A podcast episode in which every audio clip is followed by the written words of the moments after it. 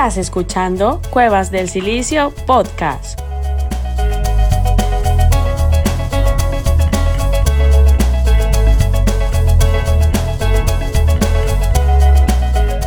Un lugar donde compartiremos reflexiones, experiencias y mucho más.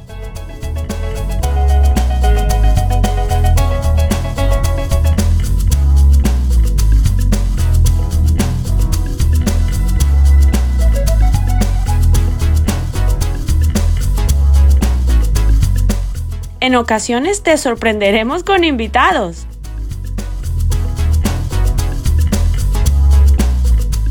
¿Nos acompañas?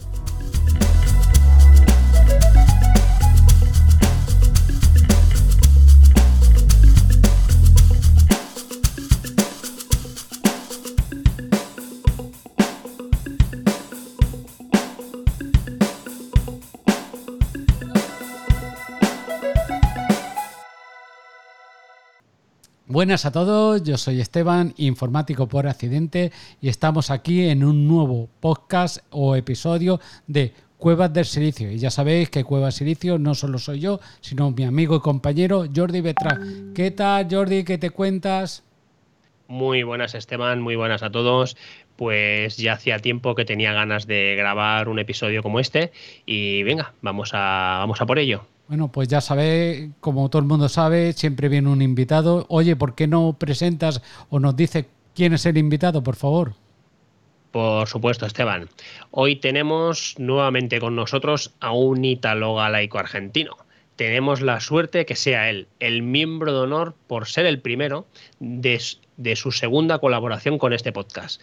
Le tenemos que pedir disculpas por no haberle dejado prácticamente hablar la vez anterior.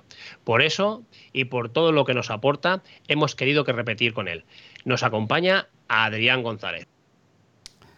Buenas, Adrián, ¿qué tal? Pues eh, como dice Jordi, que no te dejamos hablar la otra vez que estuviste aquí en el podcast, ¿qué puedes añadir más a lo que dice el Jordi, ya que no te dejamos hablar?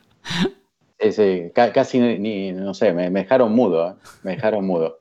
Así que bueno, muchísimas gracias por, volver a invitarme y, nada, yo supongo que ya la primera fue gratis, está, habrá alguna retribución, ¿no? Es un chiste. Por supuesto, por supuesto, por supuesto.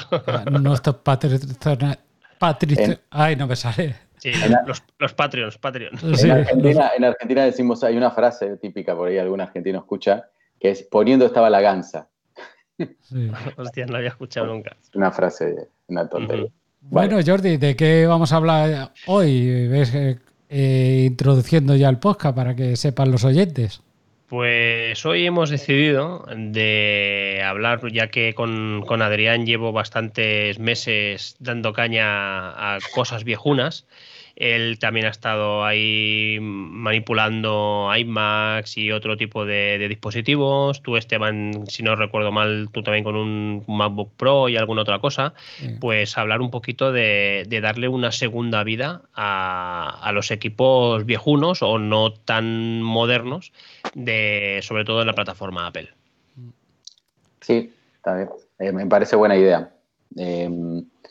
Em, eh, además, además, ahora con el Apple Silicon, supongo que la segunda mano va a bajar de precio y es un buen momento para la gente que, quiera entrar en el, mundo Mac, que siempre se quejan que es muy caro, pues supongo que haber verdaderas, verdaderos chollos van a, aparecer y, otros que por ahí son más viejos, pues se le puede dar, se le puede actualizar un poco el hardware.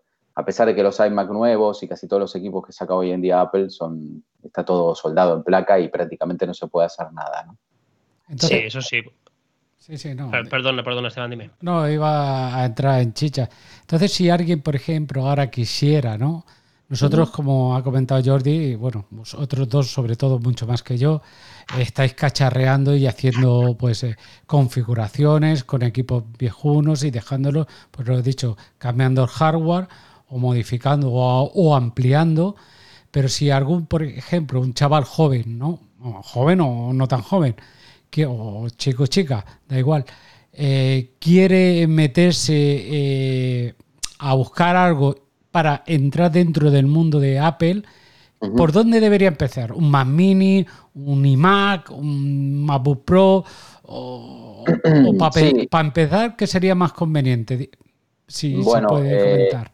sí, yo, por ejemplo, más que hablar del producto, porque uno de los problemas que hay con Apple es que eh, eh, Mac Mini hay hace 14 años, por decirlo así, o sea, y iMacs también.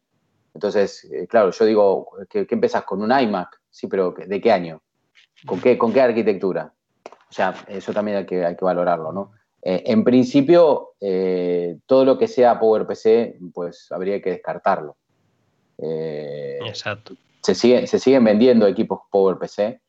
más que nada ya los venden por, por tema de coleccionismo y, hay algunos productos, por ejemplo, como, como el, el, G4 Cube, que fueron muy pocos vendidos, por ahí eh, son, o sea, caros, a ver, se disparan un poco el precio, normalmente lo demás está por, no sé, por tirado por los pisos, 50 euros o lo que fuera, o por ahí un Power Mag G5, que, más que nada para usar el chasis, hay mucha gente que compra eso, le saca todo, todo la circuitería que tiene dentro y adentro monta un PC, ¿no? PC, no sé, una media Ryzen o lo que fuera. Eh, yo eso no, directamente no lo, no lo aconsejaría algo que quieras hacer coleccionismo, ¿no? Y te interesa tener eso, yo que sé, un iMac. ¿eh? Yo tengo un iMac ahí tirado, un iMac de esto de metaquilato que viene con PowerPC con un G3. Y la idea mía era, y anda el equipo. Y en una vez se, me ocurrió hacer como una, algo decorativo, pero después me dio lástima. No soy capaz, no soy capaz de, sacar la electrónica ahí adentro, ¿sabes? Es como, como estuviera matando algo dentro mío. Y entonces yo empezaría con un Intel, ¿no? Eh, dentro de la gama Intel, que es los primeros modelos de Intel que salieron, que fueron los, de, los del año, vamos a mirar la tabla porque tampoco de memoria soy un desastre. En, Mac Pro, en Mac Pro, por ejemplo, que es el que tú comentabas, que es el, el que más se puede utilizar para hacer un, un ordenador gaming, por ejemplo, o, un Mac y ordenador gaming como lo tengo yo, eh, a partir del 3.1 que la gente no, se coja ni el 1.1 ni el, ni el 1.2. Sí, si quieres, si quieres empezamos por otra cosa, porque eso ya son palabras mayores. Por ahí da, para un capítulo aparte el tema del Mac Pro. El Mac Pro sí, sí, sí, no, pero bueno, pero, pero como, como estabas hablando y estabas diciendo, eh, voy a mirar, pues bueno, de mientras, pues. Eh, digo, digo el Mac Pro porque es el más parecido Mm. El más, fue, aparte de portátiles, portátiles ya es otra cosa, pero el, más parecido a lo que es un ordenador de torre mm, conocido por la mayoría de gente que tiene un, PC de torre de, o lo que se está montando ahora de gaming. Sí. Aunque, dices tú que es, que, es, que es aparte, que eso ya es un mundo aparte, pero eh, hay Mac Pro muy, muy, muy, muy reducidos en precio. Están muy, muy bien de precio. Sí, bueno, eh, a ver, el tema del precio es medio complicado de entender en, Apple porque hay gente que pide verdaderas barbaridades. Exacto. Eh, por ejemplo, de repente puede pasar que, por ejemplo, no sé, el Mac Mini yo que tengo el 2012 es un equipo que el básico creo que salió 700 euros. Eh, el, bueno, había como una gama, ¿no? 700, 1000, 1100 o no sé qué. Y por ahí te compraste el de 1000 y hay gente que ahora lo quiere vender 8 años después por 800 euros o 700. Tan, tan, tan, locos. Entonces, hay que tener mucho cuidado con eso, ¿no? Con el valor real de ese, de ese equipo. Eh, cada, cada, cada, concreto, cada equipo concreto, pues tiene su, su, ventaja, ¿no? Por decirlo así. Y hay equipos que ya directamente son muy complicados a actualizar. No puedo hablar de cada uno en concreto porque eh, da para un estudio. Sí, sí, sí. lo que hice, lo que hice esta, esta pandemia, me aproveché porque no tenía, estaba un poco aburrido en casa y teníamos, teníamos un iMac del 2007 en, mi casa que yo le regalé a mis hijos. Y este iMac eh, lo tenía mi hijo más, más grande, que vive en Coruña él, eh, para el tema de estudios y toda la historia, y tuvo un problema que se le, bueno, tuvo un incendio en el departamento donde él estaba y estaba este iMac en concreto. Eh, el iMac quedó negro, totalmente negro, lleno de hollín o lo que fuera, y increíblemente siguió andando el, el iMac. Eh, y, lo dejamos ahí un poco tirado, ¿no? Yo lo dejé tirado ahí, todo lleno de. estaba negro el iMac. No, era que era gris espacial, sino que era, era, más bien eh, humo, humo black. Gris hollín. sí, sí, gris hollín. Y, y, nada, y dije, bueno, ¿qué, ¿qué, podía hacer con eso, no? A ver qué se podía hacer o qué fuera. tenía muchos problemas porque tenía los, los altavoces los tenía un poco derretidos, si ni se escuchaban, estaban todos pinchados, pero estaban derretidos. Y lo desarmé todo y lo limpié, ¿no? Lo limpié con alcohol isopropílico, que eso es muy importante. Después me he dado cuenta que yo, yo había desarmado algún iMac, pero nunca, nunca había desarmado un, un, producto tan, tan hasta el último tornillo, ¿no? O sea, lo he desarmado absolutamente todo. Y bueno, mira, si se jode, se jode, y si no, lo salvo, ¿no? Esa era la idea un poco. Y, y nada, le, le, le, apliqué amor, amor maquero, desarmé todo, me, me, he dado cuenta la, la cantidad de, de, pelusa y de, y, de, y de polvo, todo que se acumula en los iMac, especialmente estos, estos, el modelo de 20 pulgadas, ¿eh? el del año 2007. Eh, una, una, salvedad, este, este modelo en concreto, el de 20 pulgadas 2007, es casi igual al del 2008 y al del 2009. ¿no? O sea, digamos que esos tres modelos comparten piezas entre sí. Yo estuve haciendo un estudio sobre ese modelo en concreto y bueno, entonces la idea mía, digo, bueno, ¿por qué se le puede agregar esto? No? Sí, lo más rápido pensar es, bueno, más RAM. Tenía 2 gigas, se le podía poner hasta 6 gigas de RAM, eh, una barra de 2 y otra de 4, y, y, cambiar el disco duro, ¿no? Tenía un disco duro mecánico antiguo de 200 y pico de gigas y poner una SSD, ¿no? Y a mí se me ocurrió otra idea más, que era, claro, yo no, me, no sabía, sinceramente no lo sabía, o sea, a ver, yo sabía, había leído que algunos iMac venían con socket, o sea, no venían soldados en placa. Pero no, no estaba muy seguro si este equipo, hasta que no lo di vuelta, eh, ahí tuviera un socket o no. Y efectivamente, el, CPU no estaba soldado en placa y eso dio toda un, una, una, marea de posibilidades muy, muy buena. Eh, ¿Qué marea de posibilidades hay? Bueno, pues este equipo en concreto, el iMac 2007, solamente se puede actualizar hasta oficialmente en, OS X hasta el Capitán. ¿vale? Eh, bueno, pues eh, el Capitán no es una mala versión, pero yo quería ir más allá, quería ir al Sierra o, al High Sierra. Y intenté, hay, hay un, un, una página web que se llama 2dude1.com, que es una persona que se encarga de, mmm, digamos, eh, poner pequeños parches, ¿no? que esto tiene drivers ahí adentro metidos, eh, para, que, para, para que tú puedas instalar una versión de sistema operativo en un Mac no soportado. Bien, pero no siempre funciona, no siempre funciona.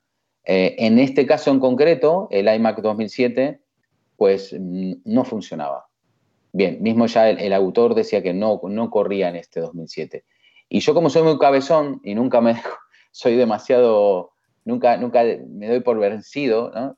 eh, seguí, seguí investigando, me metí en un montón de foros, eh, y bueno, llegó un foro en concreto, no me acuerdo cuál, si es de Mac Rumors, no me acuerdo cuál, en concreto, eh, y, y, ahí empecé a investigar y, y, y, entendí por qué no funcionaba, por qué no funcionaba Sierra en ese equipo. Y esto pasa porque eh, los CPUs, los procesadores, aparte de mejorar la arquitectura y aparte de, tener más frecuencia o tener más características, tienen algo que se llama juego de instrucciones. Entonces, el juego de instrucciones se va extendiendo, o sea, eh, cuando no existía el tema multimedia, de repente apareció un Pentium, creo que era Pentium 4 MMX o lo que fuera, que era, eh, incorporaba el juego de instrucciones de MMX, ¿no? que era para, para que, digamos, el tema multimedia funcionara. ¿no? Pues esto en concreto, esta versión de Sierra usaban son instrucciones, un juego de instrucciones que llaman SSE 4.1, que realmente no tengo muy claro para qué sirve ese juego de instrucciones, pero sabía que si yo no lo tenía en el CPU, pues ese equipo Sierra o High Sierra, aunque sea con este parche 2 dude, no iba a funcionar. Entonces lo que he hecho, dije, bueno, fui a una tabla de Intel, ¿no? Dije, bueno, voy a ver cuántos procesadores se fabricaron en aquella época y eh, investigué qué socket tenía. O sea, los procesadores no solamente van cambiando, sino que también cambia su socket. El socket es donde va colocado el CPU, ¿vale? Esto tiene como unas patitas, el CPU tiene unos, unos, pines eh, colocados de diferente forma y los sockets van cambiando y tienen nomenclaturas. Por ejemplo, está el LG 1155, después viene el 1230, yo qué sé. Así, cosas así, ¿no? Entonces, mm, en principio, claro, el CPU que tendría que tener este juego de instrucciones también tenía que tener este mismo socket. Entonces, bueno, encontré como 10. Y claro, después me llamé, claro, dije, bueno, si tiene el mismo socket y, tiene este juego de instrucciones, pues debería, debería andar. Pero claro, también no es tan fácil eh, los procesadores de aquella época tienen algo llamado LFSB, que es la frecuencia de la placa madre. Entonces, el, el, CPU tenía que ser de la misma frecuencia de la placa madre que el que yo estaba sacando. El que yo estaba sacando tenía una frecuencia de FSB de 800 MHz. Entonces, dentro de ese listado que tenía, pues tenía que coger solamente los de 800 MHz. Y, claro, habían de diferentes frecuencias. Entonces yo dije, bueno, si este procesador es 2 GB, es doble core, pues si le meto uno de doble core de 3 GB, pues va a ser más potente, claro. Pero claro, mm, hay que tener cuidado porque cuanto más gigahertz o cuanto más frecuencia soporte el, el procesador, pues tiene más consumo, lo que llama el TDP. Entonces aquí, claro, había, digo, y yo tampoco tenía muy claro si esa fuente de alimentación que tenía el iMac podía, podía valer para eso. Y bueno, investigando, investigando, investigando, al final me quedé con tres procesadores y, yo estaba casi seguro que esos tres iban a funcionar y, empecé a entrar al foro y buscar eh, iMac 20 mm, pulgadas 2007 con ese procesador, en este concreto era eh, me habían quedado tres, el T9200 creo que era, el T9300 o el T9500. Y busqué eso, hasta que una persona, no sé cómo lo encontré, porque Google, la verdad que gracias a Google todo eso se pueden hacer unas búsquedas increíbles, y que había hecho la prueba, que había hecho la prueba con el T9500 y estaba andando perfectamente el equipo. Y nada, me tiré a la piscina a buscar ese procesador. Y lo encontré. Lo encontré, eh, lo compré, me salió 15 dólares. Eh, como ya tenía todo desarmado, lo puse y arrancó la primera y el equipo eh, reconoció, no reconoció el CPU en sí, porque cuando tú le pones más info, eh, la información pone que tiene un procesador de 600 MHz, cuando debería poner 2 GHz, ¿no? 600, o sea, menos. Y yo dije, joder, se jodió. O sea, andaba, pero digo, debe andar a menos frecuencia. Pero eso era un error, eso era una, una falsa lectura porque seguro que no estaba en la base de datos del BIOS, ¿no? Ese procesador. Ese procesador se había fabricado un año y pico después de esa fabricación de ese, de ese Intel. Y con, con, hay software, hay software que detectan la verdadera frecuencia del equipo y con comandos de terminal eh, comprobé que ese procesador sí estaba dando a 2,6 GHz, que fue el procesador que le puse. Y sí me, y después le hice unos benchmarks, hice un Geekbench, el famoso Geekbench que ahora está de moda con el M1, y, y sí, sí mejoró muchísimo el rendimiento, casi en, el orden de los 40%. Tenía mucho más rendimiento y se le notaba mucho más flojo al equipo. Mi única preocupación, lo dejé desarmado por un tiempo, lo usaba desarmado sin, sin carcasa, sin nada, porque no estaba muy seguro de que tenía miedo de, la disipación de calor y tenía miedo de, eh, la potencia. Entonces le hice varios test de, esfuerzo y, y la verdad que quedó muy bien el equipo y, realmente eh, me dio lugar a, armar otro. ¿no? Pues, esto fue una cosa curiosa porque resulta que este iMac, como comenté, se le había, los speakers estaban bastante jodidos, casi derretidos. Entonces dije, bueno, voy a conseguir speakers. Y no conseguía y era todo de Asia, de China o de Inglaterra, no sé qué. Me salían más los portes de lo que salían los speakers. Entonces, buscando por acá, dije, debe haber alguien que tenga un, un iMac que esté roto y que por ahí lo quiera vender, ¿no? Me imaginé eso. Y encontré, encontré bastante en Madrid eh, y, en, y, en, Barcelona. Por, por Wallapop, ¿no? Claro, Wallapop, mil anuncios, no sé qué. Hasta, pero que le dije, hostia, y los portes y toda la historia y no sé qué, porque al final, imagínate que traigo todo ese equipo y los speakers, que es lo que más me interesaba, y bueno, la grabadora de DVD también que no funcionaba, pero tampoco me, eso no me preocupaba tanto. Eh, que, o sea, traer algo y no me, no me funcionaba. Me salían como, no sé si 10 euros, 2 euros los portes, bueno, hasta que no sé cómo, encontré uno acá en donde yo vivo, en Orense, y, fui a verlo. Y el, equipo encendía, pero daba errores, daba error, como si tuviera el disco, parece que tuviera el disco jodido. O sea, el disco estaba como, como muerto. Pero el equipo andaba, encendía, encendía la pantalla, todo. Y bueno, entonces eh, me pidió 70 euros por todo el equipo, se lo di. Le di 70 euros y me lo traje a casa. Y la idea mía era que fue lo que hice, lo desarmé y, puse las mejores partes en el otro iMac, ¿no? El que ya tenía con el procesador este. Era de la misma época el, ordenador, el, iMac. Eh, en realidad, eh, sí, era de la misma época, era el 2007 también, era el mismo modelo, mm. exactamente el mismo. Y, nada, y lo desarmé, no sé qué, bueno, bien. Y de casualidad lo tenía ahí medio desarmado, sin los altavoces, o sea, lo tenía destripado, pobrecito, eh, porque con las partes de ese terminamos el otro, ¿no? Que quedó quedó increíble ese equipo. Y, entonces, claro, yo lo miré y digo, pero por ahí el problema es el disco duro, dije. Entonces agarré otro disco duro que tenía ahí polulando por ahí y lo metí, uno mecánico. Y lo formateé, no sé qué, me, dejó formatearlo y le instalé el sistema operativo y funcionaba el equipo. Y entonces me dio como cosa, ¿sabes? Tirarlo. Y dije, bueno, pues nada, voy a buscar las partes de este y, volví con otro iMac 2007. Así que, pues nada, tengo otro iMac 2007. El problema es que, el problema es que me, me, cuesta conseguir el, este otra vez, el procesador este, el T9500. Solo conseguí, eh, solo consigo un T9300 y, la verdad que prefería el 9500 porque tiene mejor rendimiento, ¿no? Tiene más ¿Y, ¿y en, qué, en, qué, sistema operativo lo, lo llegaste a subir?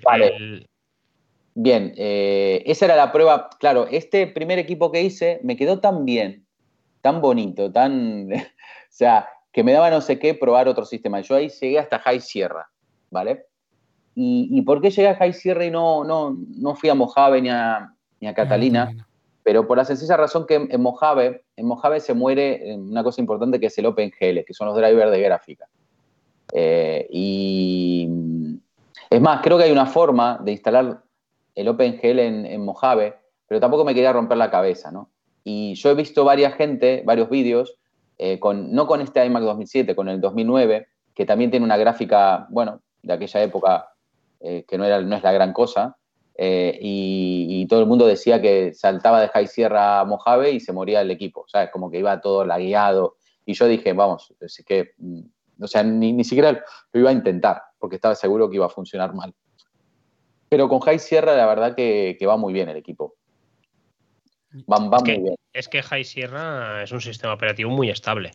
Sí, High, Sierra, digamos, es el último sistema operativo de, para mi punto de vista, Em, que muchas veces, por ejemplo, a Catalina también la han, han dicho qué mal que anda Catalina o, a Mojave. Bueno, no qué mal, digamos, no, no, tenía la estabilidad de High Sierra, porque, yo creo que ahí en High Sierra es cuando Apple dijo, bueno, vamos a tirarnos por el Apple Silicon, Big Sur, que ahora corre en los dos sistemas, en las dos arquitecturas. Entonces yo creo que ahí hicieron cambios radicales, ¿no? De estructura de diseño. Es como si fuera una casa y sabían que iban a construir cuatro pisos más arriba y, y bueno, tuvieron que tirar paredes, paredes de carga, lo que fuera, ¿no?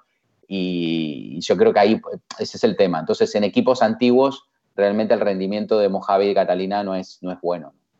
Eh, por ahí en, en, equipos que sí soporten Metal, que es, que es el driver gráfico que, prácticamente Apple lo metió, eh, digamos, de forma estricta, ¿no? Porque directamente ni te, ni te... No es que... Porque Apple siempre pasa eso, ¿no? Que cuando saca una tecnología nueva, eh, deja un año o dos como mucho la antigua, pero después dice, no, esto borrón y cuenta nueva y se acabó. No es como Microsoft que por ahí a día de hoy, yo qué sé, no sé, yo agarro un disquete con DOS, con un, con un ejecutable de 16 bits, yo estoy seguro que en Windows 10 corre. Eso, eso en Apple no pasa, ¿sabes? Una, un inciso antes has comentado que mm. podemos instalar eh, sistemas operativos más recientes que no soporta nativamente desde Apple y has comentado lo del parche del 2DUE1. Eh, que eh, hay que decir que lo del parche no es que estemos poniendo un programa pirata. Simplemente, simplemente lo que estamos engañando al, al, sistema, estamos engañando a los servidores de Apple para que, decirle que la máquina es más, más moderna de lo que realmente es, para que permita instalar el, sistema operativo oficial que bajas de, que bajas de Apple. Digo, para que, nadie se piense que lo que estamos haciendo es un Hackintosh eh, dentro de un Mac. No, no estamos haciendo un Hackintosh, estamos instalando el sistema operativo nativo, pero eh, Apple lo capa mm, diciendo mm, tú este equipo ya no eres compatible y ya no te, actualizas eh, oficialmente y con el parche este del 2DUE te permite instalar el sistema operativo. Eh, bueno, mm, sí, eh, dijiste una buena explicación, pero le faltan cosas, digamos. Pues añade. Ven, lo, que hace también 2DUE es agrega drivers que faltan. Vale. O sea, por ejemplo, si tú tienes, imagínate, tú tienes un Mac, ¿no? Y este Mac tiene Bluetooth 4.0, eh, ¿vale? imagínate que el driver de, ese, de, ese, chip Bluetooth está dentro de High Sierra cuando, cuando ellos saltan de High Sierra a, Mojave, ¿vale? Mojave, ellos ya saben que solamente va a funcionar en equipos que tengan Bluetooth 5.0. Entonces, ¿para qué ponen el driver de ahí de 4.0? No lo ponen. ¿Me entiendes lo que te quiero decir? Entonces, realmente dos dudes lo que hace es, aparte de engañar al sistema para hacerle creer que tú tienes un ordenador más nuevo de lo que, o sea, que, un ordenador no más nuevo, sino un ordenador que pueda soportar esa versión del sistema operativo, además eso agrega, agrega los drivers que no tiene ese sistema operativo porque ellos ya han deprecado, o sea, han, puesto en obsolescencia estos otros equipos, ¿vale? Vale. hacen el, agregado de esos drivers. Porque una de las cosas que pasa en Mac, y, que ya hace años, hace muchísimos años, que es la simpleza de Apple, es el tema de los drivers, ¿no? no sé si os acordáis, bueno, no sé, ahora en Windows supongo que será similar, pero cuando tú te armabas un ordenador, con las placas venían los drivers, ahora te los bajas de internet, ¿no? Ahora con Windows, con Windows 10 lo hace solo. Sí, ah, te lo detecta ya por defecto. Prácticamente no tienes que meterle forzado casi, casi ninguno, prácticamente ninguno. Has cambiado, eh. antes formateabas en Microsoft un equipo y tenías que volverle a instalarle otra vez todos los drivers. Eh, tenías que tener el CD que cuando lo comprabas que te venía ya instalarle el de la eh, placa, el de los de las tarjetas y todo. Sí, la tarjeta de red. era, era yo que había formateado, es que era la hostia. Cosa que ahora, pues, por suerte, como que, que dice, lo instalas, te bajas y, te lo instala y se, y se, lo come bien, ¿eh? Pero bueno. Algo tenía que mejorar con el tiempo. Claro, en, el caso, en el caso de Max, eh, ya está todo metido en el instalador, está todo metido, nunca, nadie sabe que es un driver en Mac, no, no tienen ni puta idea. En Windows ahora igual, ¿eh, Adrián? Sí, pero en Mac estamos hablando desde más de 20 años, ¿qué pasa? Sí, no, no, no, sí, correcto. Lo que pasa es que en, Windows ahora, lo que tú, tú instalas la versión de Windows y luego te tiras un montón de rato, un montón de horas que empiezan a actualizarse y, reinicios de actualizaciones y se reinicia, actualizaciones y se reinicia, hasta que ya llega un momento que te dice está totalmente actualizado. Depende del equipo, lo potente que sea, tarda más o tarda menos y depende también de la, de la velocidad de red que tengas tú de, para bajarte de, de, internet, pues también tarda más o tarda menos. pero igual, ¿eh? Igual, igual. Pero hay que decir que, en diferencia con el Mac, como dice Adrián, eh, es totalmente, porque yo hay veces que tengo problemas, eh, como comentábamos en el otro podcast, problemas pues con algún, pues eh, yo qué sé, la wifi como, como tú has tenido o la conexión de red también por cable y he tenido que ir al fabricante a bajarme el controlador y eso, y eso seamos claros, yo en el tiempo que llevo, no, no llevo tanto tiempo como, como Adriano, como tú, nunca me ha pasado con, con Apple. Yo no tengo que buscar un controlador para esa tarjeta de red o para la, el, para la wifi, no. No tengo. Y esto de vez en cuando sí que te queda, o tienes que actualizar la BIOS. ¿Para que Para intentar solucionarlo. El problema, eso sí que lo tiene. Es una gran ventaja, como dice, como dice el Adrián, ¿no? Que no, nadie sabe qué son los, los drivers en, Apple. ¿Vale? un controlador. idea, ¿eh? son, son, son, neófitos. Dicen driver, un driver, ¿no? ¿Qué es, qué es un driver? Un driver, ah, sí, el altavoz, el driver, el, no, eso es el Twitter. Ah, no, bueno, no sé. No sé, no sé qué es el driver. Volviendo a los 2007, entonces, eh, habías dicho, has construido uno que le tienes cariño, que lo tienes ahí, que... Sí, porque fue, a ver, ese lo compré de nuevo y se lo compré a mis hijos cuando eran pequeños y, y aparte es un equipo entrañable, ¿no? Un equipo... Eh, justo en ese año salió una aplicación, ellos tenían cámara web, que, que, no me acuerdo cómo se llamaba la aplicación, porque ahora no existe, no existe más esa aplicación. Eh, joder, ¿cómo se llamaba la aplicación? Que, ellos hacían caritas y sacaban fotos y había como filtros que ponían la foto de color y podían hacer vídeos también. Eh, no sé si no sé si acordáis esa aplicación. Eh, bueno. No. Había, lo del chat MSN, pero no creo que fuera no, eso. No, no, no, no. Esta es una aplicación nativa del sistema operativo. Es como el front. ¿Ustedes se acuerdan del front row? Nadie se acuerda del front row. soy, muy viejo. Bueno, había, había, una, tienes que tener en cuenta Tienes que tener en cuenta, Adrián, que nosotros llevamos relativamente poco en el mundo Apple, mundo Mac. Sí, sí, sí. Llevamos relativamente poco. Entonces, claro, las vivencias que tú tienes de, haber pasado por un montón de transiciones y por un montón de sistemas operativos y un montón de, equipos, nosotros no las tenemos. Yo eh, eh, he trasteado un montón de equipos viejos, pero ahora, este año o el año pasado o, hace dos años. Ah, no, no pasa nada. No, pensé, pensé que. Bueno, había una aplicación, mira, ya me acordé, se llama Photoboot, ¿vale?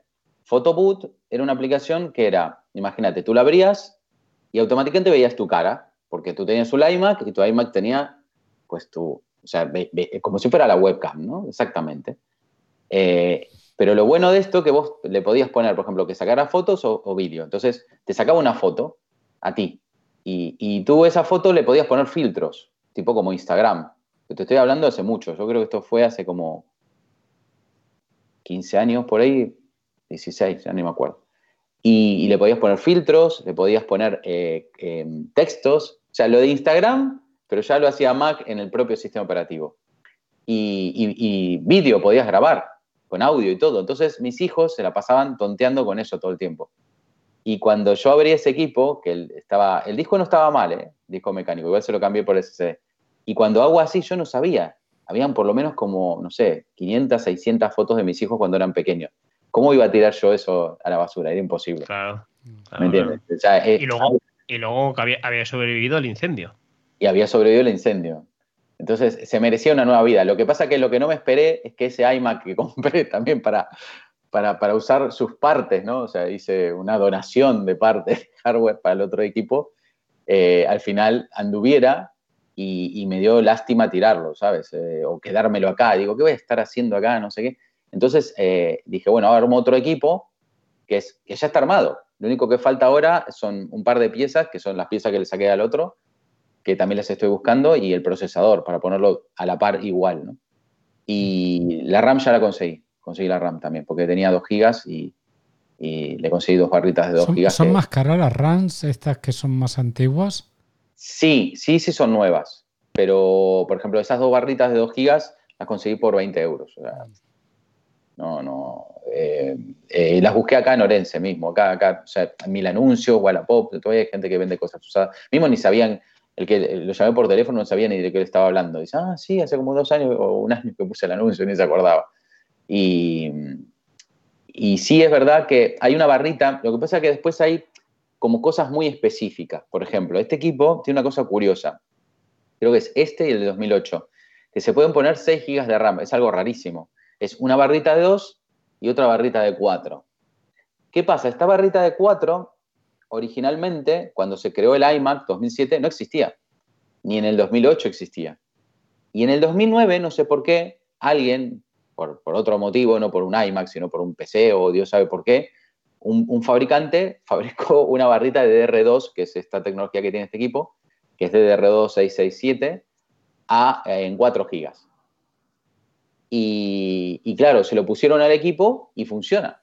Entonces tú, si te vas a, la base de datos, al listado de especificaciones de Apple, el original, te pone eh, memoria máxima soportada, te pone 4 GB. Sin embargo, este equipo soporta 6 GB. ¿Qué pasa? Esta barrita, como es muy especial, muy, muy especial y hay tan pocas, es como, como un unicornio, ¿no? Y es muy difícil conseguir y hay gente que se pasa. Por ejemplo, me he encontrado en la web que me pedían... La gente que lo sabe, ¿no? La gente que sabe realmente. Claro, me pedían 50 euros por esa barra. Digo, no, mira, 50 euros. ¿sabes? Y tampoco tan, tampoco decís que, eh, o sea, porque mucha gente me dice, bueno, ¿y esto qué puedes hacer con este iMac? Yo te puedo asegurar que puedes hacer muchas cosas, muchísimas. Por ejemplo, en plan web no, tiene ningún problema, para nada. Em, yo le instalé a mi hijo, por ejemplo, le instalé, eh, bueno, tiene, ve Netflix, ve Amazon Prime, todo a través de la última versión de Chrome. Le instalé una aplicación que es el, Plex, el Plex Player, porque yo tenemos un Plex aquí eh, corriendo un NAS, sin problema, funciona muy, muy bien. Le, he puesto, después yo tenía acá, eh, tirado por acá un sintonizador TDT de la marca El Gato, ¿vale? Y le he puesto la televisión. Y funciona con este control remoto que era con el que venía con el iMac, perfectamente. Tuve ahí un problema porque yo no sabía que el gato había vendido toda su, división de sintonizadores a otra empresa alemana. Y, no conseguí el software, porque tenía un software que venía con el CD, pero claro, ese no andaba muy bien con High Sierra y dije, bueno, me bajo la última versión. Y cuando voy a, entrar a la página, hostia, ya no venden más sintonizadores. No tenían más, lo habían descatalogado todo. Y por suerte, esta otra empresa que le compró toda esa división, pues sí, tenía esa, versión del gato. Y se la instalé y funciona bien. O sea, eh, usa Spotify también dentro del equipo. Eh, es más, él tiene su propio portátil y ahora yo a veces lo, porque mi hijo está estudiando diseño gráfico, está siguiendo los pasos del padre, se quiere morir de hambre igual que yo. Y, entonces yo ya le dije a él, me dijo, ¿estás seguro que querés estudiar esto? Y me dijo, sí, papá, no sé qué. Veo, veo que le pone mucha emoción, así que importante seguir a lo que a uno le gusta. No importa que, te mueras de hambre, pero no pasa nada. Este, y entonces está usando el equipo para el diseño. Eh, instaló el Adobe Illustrator, la última versión, porque en el colegio le dan cuentas de, de, Cloud, ¿no? De, Creative Cloud, de Adobe. O sea, se está bajando la última versión y lo está instalando. Y yo dije, wow, esto no se puede ni usar. Y el Illustrator va bastante bien. Y, el y Photoshop también lo usa. Obvio, no podés meter, no sé, una imagen de 100 megas porque por ahí empieza a laguear el equipo. Hasta el Cinema 4D puso, que es un programa de 3D. Entonces, todo depende de lo que uno quiera esperar. Mucha gente dice, no, eso no sirve para eso. Depende. Si tenés paciencia y te quieres esperar o que fuera. Hay veces que, hay software que se hacen inusables, eso es verdad. Pero en este equipo, en este, este 2007, que para, en realidad este equipo, porque mucha gente dice, bueno, con el Aquarel que hiciste, ¿a qué se parece? Pues mira, está ahí, está casi igual o un pelito más, depende de qué, de un 2009. De un iMac 2009. Es como que lo adelanté dos años, ¿vale?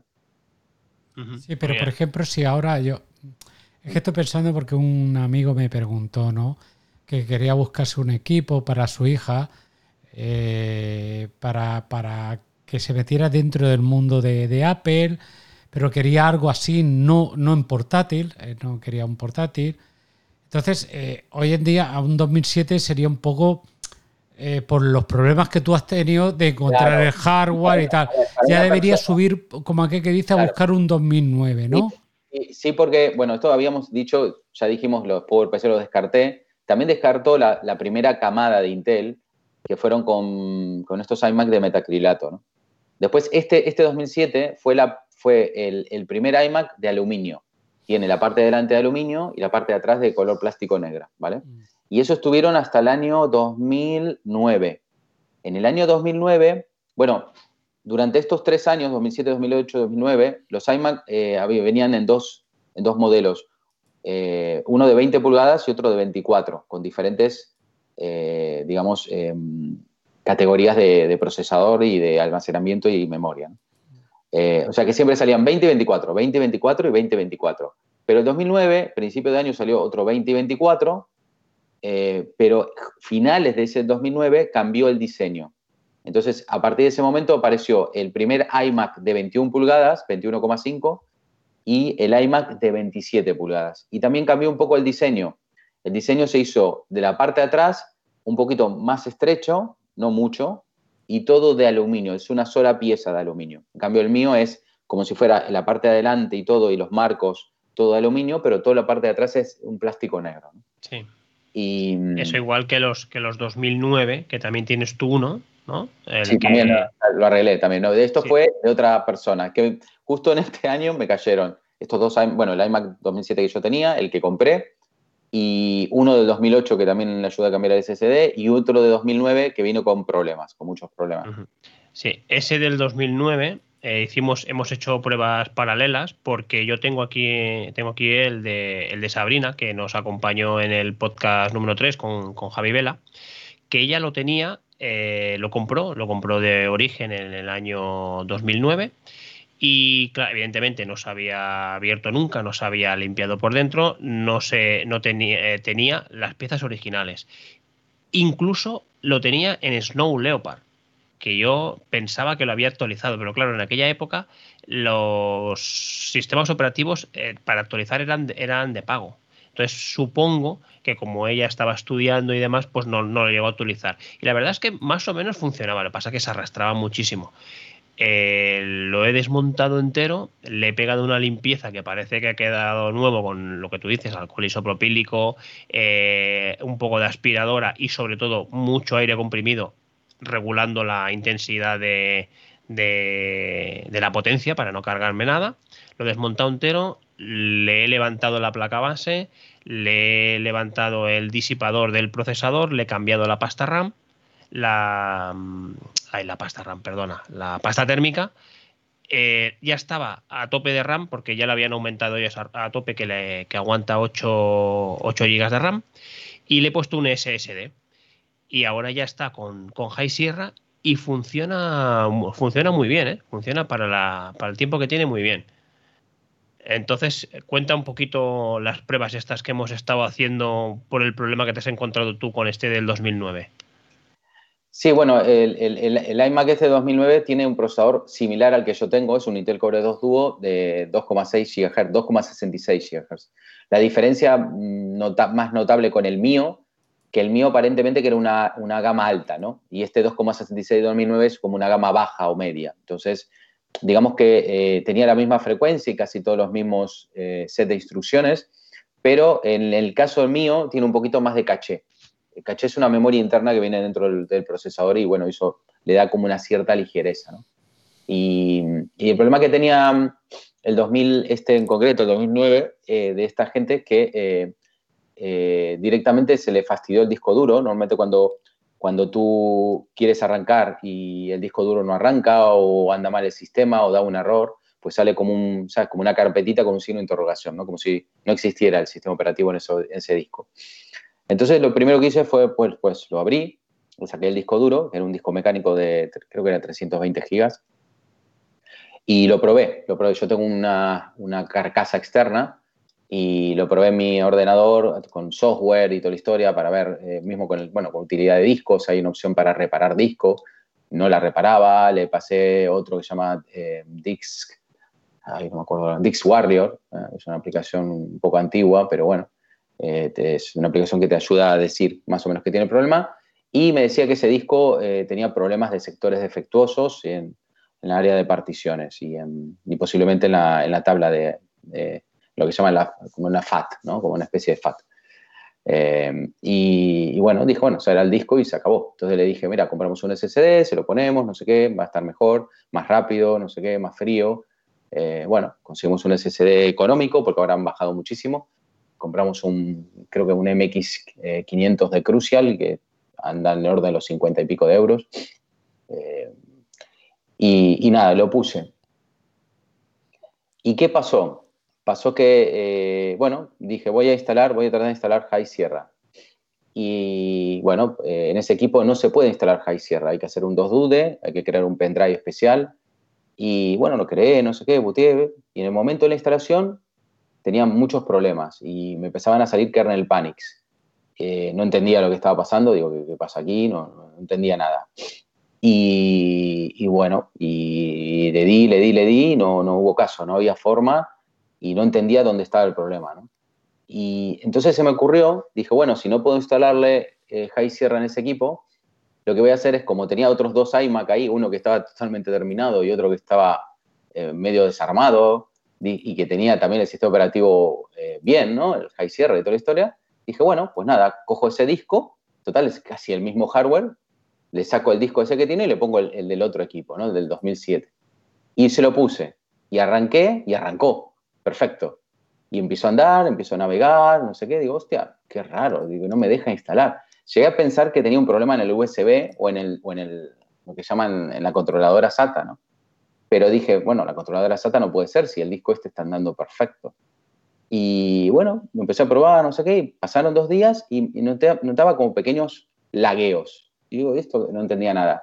Y, un día va y me hace un kernel panic con el disco que yo tenía del otro equipo. Entonces dije, hostia, aquí pasa otra cosa, ¿no? Aquí hay algún otro problema, ¿no? Y entonces no sabía muy bien qué hacer y dije, bueno, tengo que testear esto, ¿dónde, ¿dónde, está el problema? Entonces empecé a buscar partes del hardware donde habría algún posible problema y uno, un problema que detecté, que ya me, ya me había dado cuenta un poco, que es el ventilador. Esto tiene tres ventiladores, si tú no miras de frente el iMac, tiene un ventilador izquierdo que, que, eh, que suele dar... Em, suele largar aire hacia unos radiadores. Hay unos radiadores del lado izquierdo que en el caso del iMac 2007 hay dos radiadores uno es del CPU y otro es del GPU, ¿vale? Pero este 2009 cambia un poquito el diseño. Después tiene un, radiador central que está justo en el culo, que está tapado por la peana. Eh, ese es, digamos, lo que hace saca todo el aire caliente por ahí y suele ayudar mucho lo que es al, disco duro, que en este caso, como es SSD, pues calienta muchísimo menos que, que, que los mecánicos, ¿no? Y después tenemos el ventilador de la derecha, que hace, digamos, ventilación sobre la grabadora de DVD cuando, cuando uno tostaba, ¿no? Cuando se decía que tostaban discos, ¿no? Tostaban DVDs. Y yo me di cuenta que el de la derecha no andaba, andaba mal. Hacía un clic, clic, clic. Y, esto es curioso, porque cuando cambié el disco, puse el mío, que era un SSD, digo, hacía clic. Digo, este clic no es del disco mecánico, o sea, acá no hay nada mecánico. Y ahí fue cuando puse el fan control y me di cuenta que ese ventilador directamente no andaba. Y pero dije, bueno, pero el ventilador que tiene que ver con el kernel panic, ¿no? Hay que decir que Fan Control es la aplicación Mac Fan Control que va muy bien para, saber eh, la velocidad y las revoluciones, la temperatura de, los sensores y, la y las revoluciones de los, de los ventiladores o del ventilador en el caso de, portátil. es muy recomendable, es, gratuita, la pondremos también en la descripción del episodio. Sí, es muy buena, muy buena aplicación, casi todo el mundo la tiene puesta en el equipo. Em, y bueno, entonces me di cuenta de eso. Entonces eh, yo me acordaba que casi en todos los, todos los DVDs y todos los sistemas operativos había una cosa que se llamaba Apple Hardware Test. El Apple Hardware Test era como un software que normalmente venía con el sistema operativo. Hay una, eh, tenías que apretar la, letra D, si mal no recuerdo, cuando, cuando, cuando booteabas, eh, o comando D o algo así. Y digo, a ver si esto detecta algo, ¿no? Y yo tenía el, CD original, porque lo tenía del iMac, que, que, no sé si era Leopard o no me acuerdo cuál era. Y bueno, lo puse y booteé desde la, de la, de la grabadora, que funcionaba bien, y booteé desde ahí, y corrí el Apple Hardware Test, y el Apple Hardware Test me dijo que está todo perfecto. Pero ¿qué pasa? El Apple Hardware Test realmente es un test muy, digamos, simple, muy para usuarios, ¿no? Muy liviano. Muy livianito. Y yo sabía, yo sabía que en, en Apple, casi todas las tiendas de Apple, todos los técnicos de Apple tienen otro, otro software eh, que, se llama Apple Service Diagnostic. ¿no? es como un software específico que solamente lo tiene la gente de Apple. Pero, claro, como esto es muy antiguo, yo no sé cómo pasó, pero se filtró en las redes. Hoy en día tú puedes conseguir en torrents este, este software, ¿no? Este se llama Apple Service Diagnostic. Entonces, ¿qué pasa? El problema que este tiene este software es que este software es, hay diferentes, digamos, versiones de este software y cada versión es específica para un modelo en concreto. Entonces dije, bueno, voy a, voy a ver si consigo este, este software para el modelo en concreto de este iMac 2009. Y bueno, lo conseguí, buscando, buscando, buscando, lo conseguí. Eh, creé un pendrive, porque hay que crear un pendrive especial para este software, bootear en ese pendrive. Y bueno, y empecé a hacer los tests. Y tiene un test muy, muy minucioso que testea la memoria, testea los ventiladores, testea, bueno, de todo, absolutamente de todo. Mismo está bueno, es muy recomendable correr este software antes de abrir el equipo, porque ya te está diciendo bastantes cosas eh, que, en general son, son verdades. Y, a mí me saltaron dos errores, ¿no? El primero, el ventilador, que yo ya lo sabía, me decía, este ventilador no funciona, me decía el, el TS, digo, ah, ya lo sé. Y, el otro error que me saltaba, un error rarísimo, que era un error sobre lo que llaman comandos vectoriales de la placa gráfica. Un, famoso, bueno, el famoso no, para mí famoso, porque ya lo, lo veía y no lo podía ver, que era el error 72. Y no entendía muy bien por qué, por qué hacía eso, ¿no? El error 72. Y, me empecé a divanar la cabeza. Entonces, claro, buscando, buscando, me di cuenta que este modelo, este iMac 2009, eh, a diferencia, a diferencia de los otros dos iMac de 20 pulgadas del 2007 y 2008, 2007-2008 montaba placa ATI. Y este iMac montaba una placa NVIDIA. Pues esta NVIDIA en concreto era una placa media mm, baratieli, por decir así. O sea, eh, normalmente siempre ATI era como un poco más cara que NVIDIA, ¿vale?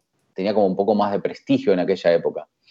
Y, me llamó la atención que, que, hayan montado eso. Después otra cosa que me llamó la atención es que el, iMac 2009 le faltaba un radiador. No, o sea, tenía el radiador del CPU, pero no tenía el radiador de, de, de, la gráfica. Eh, después yo no lo desarmé, lo desarmó, lo desarmó Jordi, pero igual yo veía fotos, que después me mandó una foto, y me di cuenta que ese, chip que estaba en la parte de atrás de la, placa madre, pues no tenía, no tenía lo que llama un, disipador de cobre con una pipeta de cobre hacia el radiador y ese radiador eh, ventilarlo con el ventilador, ¿no? En realidad lo único que tenía era un disipador de aluminio normalito, con lo cual tenía una disipación pasiva ese, ese equipo. Entonces yo creo que lo que pasó en este, este equipo, que Dios sabe hace cuándo que ese ventilador de la derecha no funciona, y eso ha generado con el tiempo, eh, digamos, un problema de, temperatura de ese, chip gráfico eh, y, ha generado que en algún momento con mucha carga de trabajo, pues las soldaduras empiezan a tener problemas, ¿no? Entonces, eh, y eso genera ese kernel panic. o sea, es un problema de gráfica. Pero es un problema de gráfica generado, entre comillas, mm, según lo que yo pienso, un problema de diseño, porque podrían haberle puesto ahí un ventilador activo, y generado porque el ventilador derecho pues eh, no andaba bien.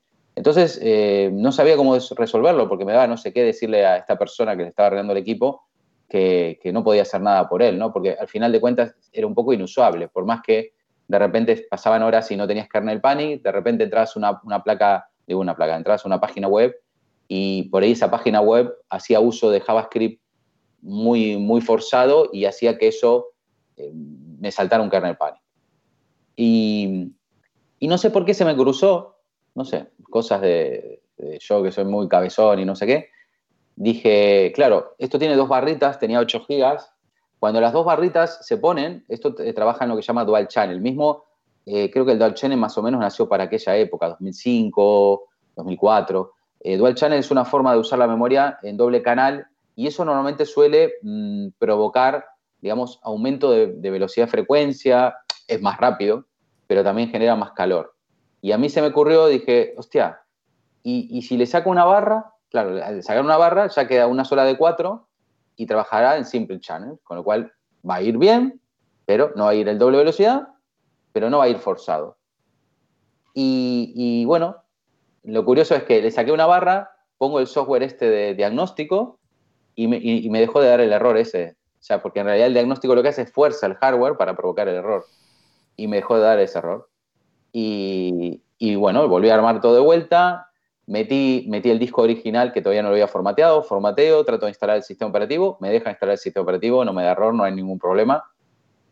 dije, bueno, andaba perfecto, un día entero usándolo, no, ningún kernel panic. dije, bueno, al otro día dije, a ver qué pasa si vuelvo a poner la, la, placa, ¿no? Vuelvo a poner el Soudin y otra vez el kernel panic. Entonces no me quedó otra que, dejar ese equipo sin esa, sin esa barrita. ¿Por qué? porque en realidad debe haber algún problema con las soldaduras de, esa gráfica que durante bastante tiempo, pues Dios sabe que estaba en temperatura. También eso lo sospeché porque resulta que al tener este iMac 2007, cuando comparaba los valores de temperatura con el Mac Fan Control, con mi equipo, a mí me llamaba mucho la atención que ese equipo apenas, apenas lo encendía, por ahí tenía, no sé, 30, 40 grados el CPU, y, en la gráfica, sin hacer nada, tenía 60 grados. Sin embargo, en mi equipo iban bastante parejo, tanto la gráfica como el CPU. ¿sabes? O sea, aunque fuera carga, subían parejo, ¿sabes? No había 20 grados de diferencia. Entonces eso también me hizo sospechar un poco el, problema de ese equipo. Y lo curioso del tema fue que Jordi eh, armó su equipo. Estuvimos el fin de semana pasado o el anterior, no me acuerdo. Pasado, el pasado. El pasado fue cuando, cuando eh, acabé, de, acabé de montarlo, bueno, de limpiarlo todo, había, le cambié la pasta térmica y cuando lo monté eh, le instalé Mac Fan Control porque hay que decir que los, los iMac, sobre todo, bueno, todos los, los, dispositivos de Apple, sobre todo los iMac, llevan los sensores de temperatura en los discos duros. Y son unos discos duros especiales eh, fabricados para Apple. ¿Qué pasa? Que hay eh, sensores de temperatura que están eh, encima del disco duro y hay otros que están dentro de, la, placa que lleva el, disco duro. El propio disco duro. es como que está dentro del disco duro. Exacto. Cuando tú cambias ese disco duro y pones un SSD, eso deja de funcionar. Y el, iMac eh, o, el, Mac interpreta que ese, ese sensor le falla. Entonces te dispara los ventiladores. Sí, bueno, lo que tenemos que decir es que cualquier sensor que falle dispara los ventiladores. Exacto. Que también le pasó el error ese que después lo contamos. Eh, exacto. Entonces, pues eh, yo lo primero que hice fue instalar Mac Fan Control para, para poder regular la velocidad de los ventiladores pero yo ya veí que ya mm, no me dejaba manipular una serie de sensores. Entonces fue cuando llamé a Adrián, digo, oye Adrián, digo, aquí hay algo de la versión nueva de Mac Fan Control que no me está dejando regular bien los ventiladores. Eh, y él me decía que no podía ser. Dice, no, no, no puede ser. Eh, entonces nos hicimos una, videollamada y ya él ya vio claramente que dice, no, no, dice, aquí hay algo que, que falla. Y él enseguida se le encendió la bombilla hizo el diagnóstico del doctor González y me dice, te has dejado de poner el cable del sensor del, CPU. Y me quedé así pensando, digo, ¿estás seguro me estás diciendo? Sí, dice, sí, mira que no te aparece el sensor del CPU. Digo, hostia, yo no me había dado ni cuenta. Dice, enciende, enciende, entonces encendí el iMac, el, perdón, encendí el, el, MacBook Pro, entré dentro de Mac Fan Control y evidentemente comparando uno y comparando el otro, me faltaba un sensor. Buah, pues ya me entró de todo. Dije, me cago en la leche. Porque claro, encima ese, ese cable está debajo de la placa base. Tiene que volver todo de vuelta. Todo de vuelta, todo entero de vuelta. Que ya, ya cuando, cuando, cuando entréis en la, en la página de Instagram veréis que ya he colgado las fotos de, del proceso de, limpieza y de, y de desarme y, arme. Y bueno, pues nada, me tocó volver a desmontarlo todo con paciencia. Menos mal, menos mal que yo me había hecho dos dibujos en, dos folios de dónde va, porque es curioso lo que habíamos, lo que hablábamos de los diseños y los diseños de los tornillos. es curioso, cada tornillo tiene su sitio. Sí, sí, no, y, tiene, y usa torques diferentes. sí, sí, sí, sí, eh, torques diferentes. Eh, en la página de Fixit lo pone muy bien, el Tors 4 o el Tors 6 o el Tors 8, está muy bien, pero claro, y yo lo que, yo lo que me hago es, me dibujo la, placa base o me dibujo eh, donde estoy desmontando y pego los, los tornillos con celo. Sí, sí, sí, porque diferente, digamos, altura y hasta diferente de paso, hay diferentes pasos, ¿sabes? El paso es el... Métrico, el métrico de, tuerca. Sí, sí, sí, sí, Que aunque parezcan iguales, no son iguales. No, no, son iguales. Y te cargas, y te cargas la rosca de, atrás. Sí, Te cargas la rosca. Claro, porque encima estos iMac. En placa base. la placa, no, placa base o la parte de atrás que es de plástico. Exacto. Digo porque, me he cargado alguna rosca, no digo que no. Ahí tienes que hacer caso a Oliver Navani, que va siempre con la dinanométrica. No sé qué es esa. No, me digas que no. No, no, tanto, no. Yo mecánica soy un desastre. Electrónica la, lo que quieras. La dinamométrica es eh, el par de apriete. Tú puedes regular el par de apriete. Entonces, ah. hay, la dinamométrica, yo la primera que utilicé era una dinamométrica que hacía un metro de largo, que era para apretar los tornillos de un bloque motor, de un motor de un coche, pero hay dinamométricas de destornilladores. Buah, es, lo que me va, a salir más caro eso que todo el arreglo. No, no, no son baratos. Me compré, un kit de estos de Torx y no sé qué y me gasté. O sea, la idea mía era gastarme lo menos posible, esa es la verdad. Sí, estamos, de acuerdo. De dinero porque la gente dice, eh, bueno, ¿y cuánto te salió todo esto? ¿no? Entonces, yo, por ejemplo, el caso del iMac 2007, eh, son más o menos 60, 70 euros que me salió el equipo, el Mac, y ahí le puse 20 euros más de RAM, eh, que más o menos estamos en 90, 50 euros más de SSD y, 15 euros del procesador. No sé cuántos llevo ya, serían 160 euros, me habré gastado, pues eso. y luego también hay que decir que todo depende si compras las ah, Me regalaron un teclado, un teclado que, era de Mac, pero estaba súper negro, y un ratón que andaba fatal, que era de Apple. El Mighty Mouse este que tenía la bolita. Mm. Pero, por ejemplo, si ahora eh, alguien quiere, lo que te digo, de yo volviendo al caso del eh, del amigo que se lo quiere para. Vamos a buscar un iMac de 2009. idea de 2009 en adelante. Vale, 2009. De 21 pulgadas, sí. Eh, de 21 puede ser 21 o el de 20. O de 20, vale. el que tiene Jordi es, es usable, ¿eh? es usable. comprar el primero. El precio que, el precio que, aparte de las piezas, luego vamos a hablar lo que dices tú, buscar. lo buscas vía Guayapó, vía Mil Anuncios. ¿Cuánto crees ¿Qué es lo máximo que debería pagar por un equipo? Y más hoy en mm. día que ya, como tú has comentado antes, el tema de segunda mano va a caer de precios con los nuevos pensando, cómo va a caer de precios. En este momento, si hay una página que se llama Black Market que, que, vende cosas así usadas de gente, no sé cómo es la historia, y están, estos equipos están disparados. Por ejemplo, yo estuve buscando así un poco por arriba y hablamos de 240 euros en adelante. A mí me parece, y, encima para Colombia Vale son equipos que, están originales, que no le han hecho nada.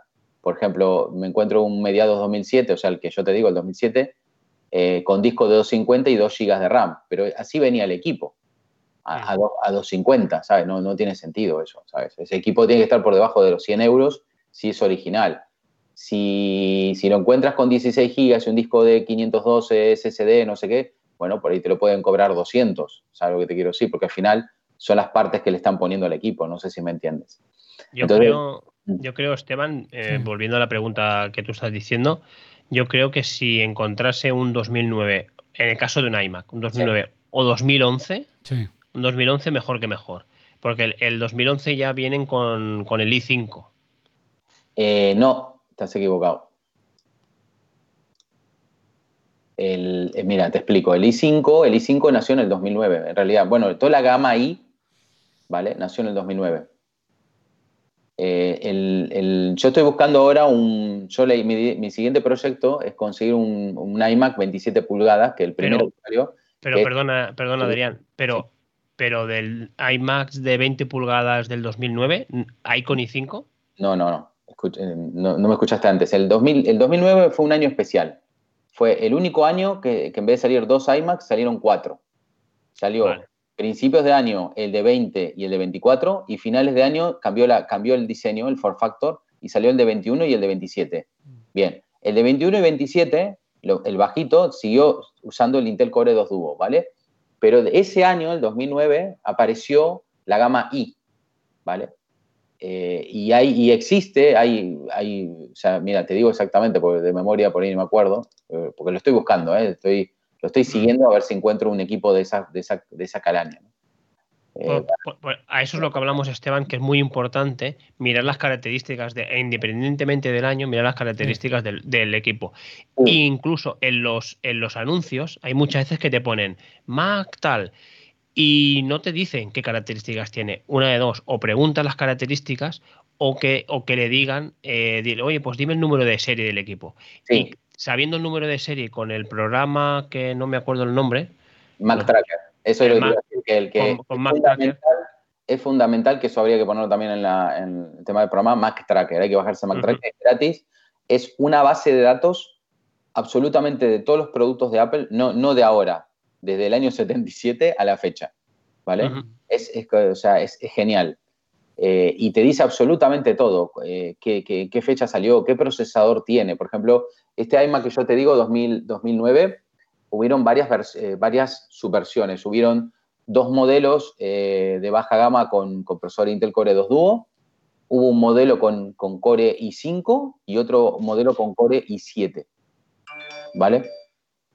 Y bueno, este equipo, por ejemplo, se le puede poner, eh, por ejemplo, aparte de la base de datos también te dice, hasta 32 GB de RAM. ¿Mm? Entonces, este equipo es el que estoy buscando yo ahora en este momento. Yo estoy buscando un equipo similar a este y...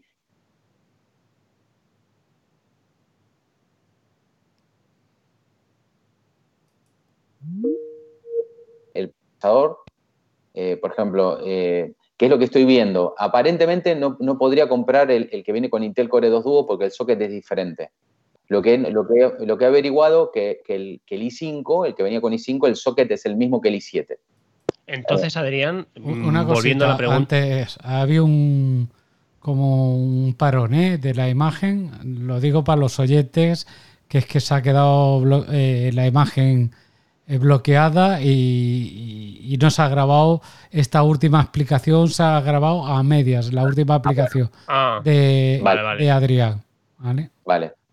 Entonces, eh, no, nada, que, estoy buscando un i5, eh, un iMac 27 pulgadas de i5 del 2009, porque primero, para cambiar la SSD y segundo, para poder cambiar el CPU. Y ahí lo que estoy buscando a ver si es compatible con, otro, con, con ese mismo i7 que es un i7-860 que salió en el año 2009, eh, o, o, ponerle algún i7 superior, porque eh, vamos a ver, Apple, Apple eh, digamos, cuando Intel sacaba su gama de procesadores, sacaban un montón, por ahí sacaban 20, 30 modelos.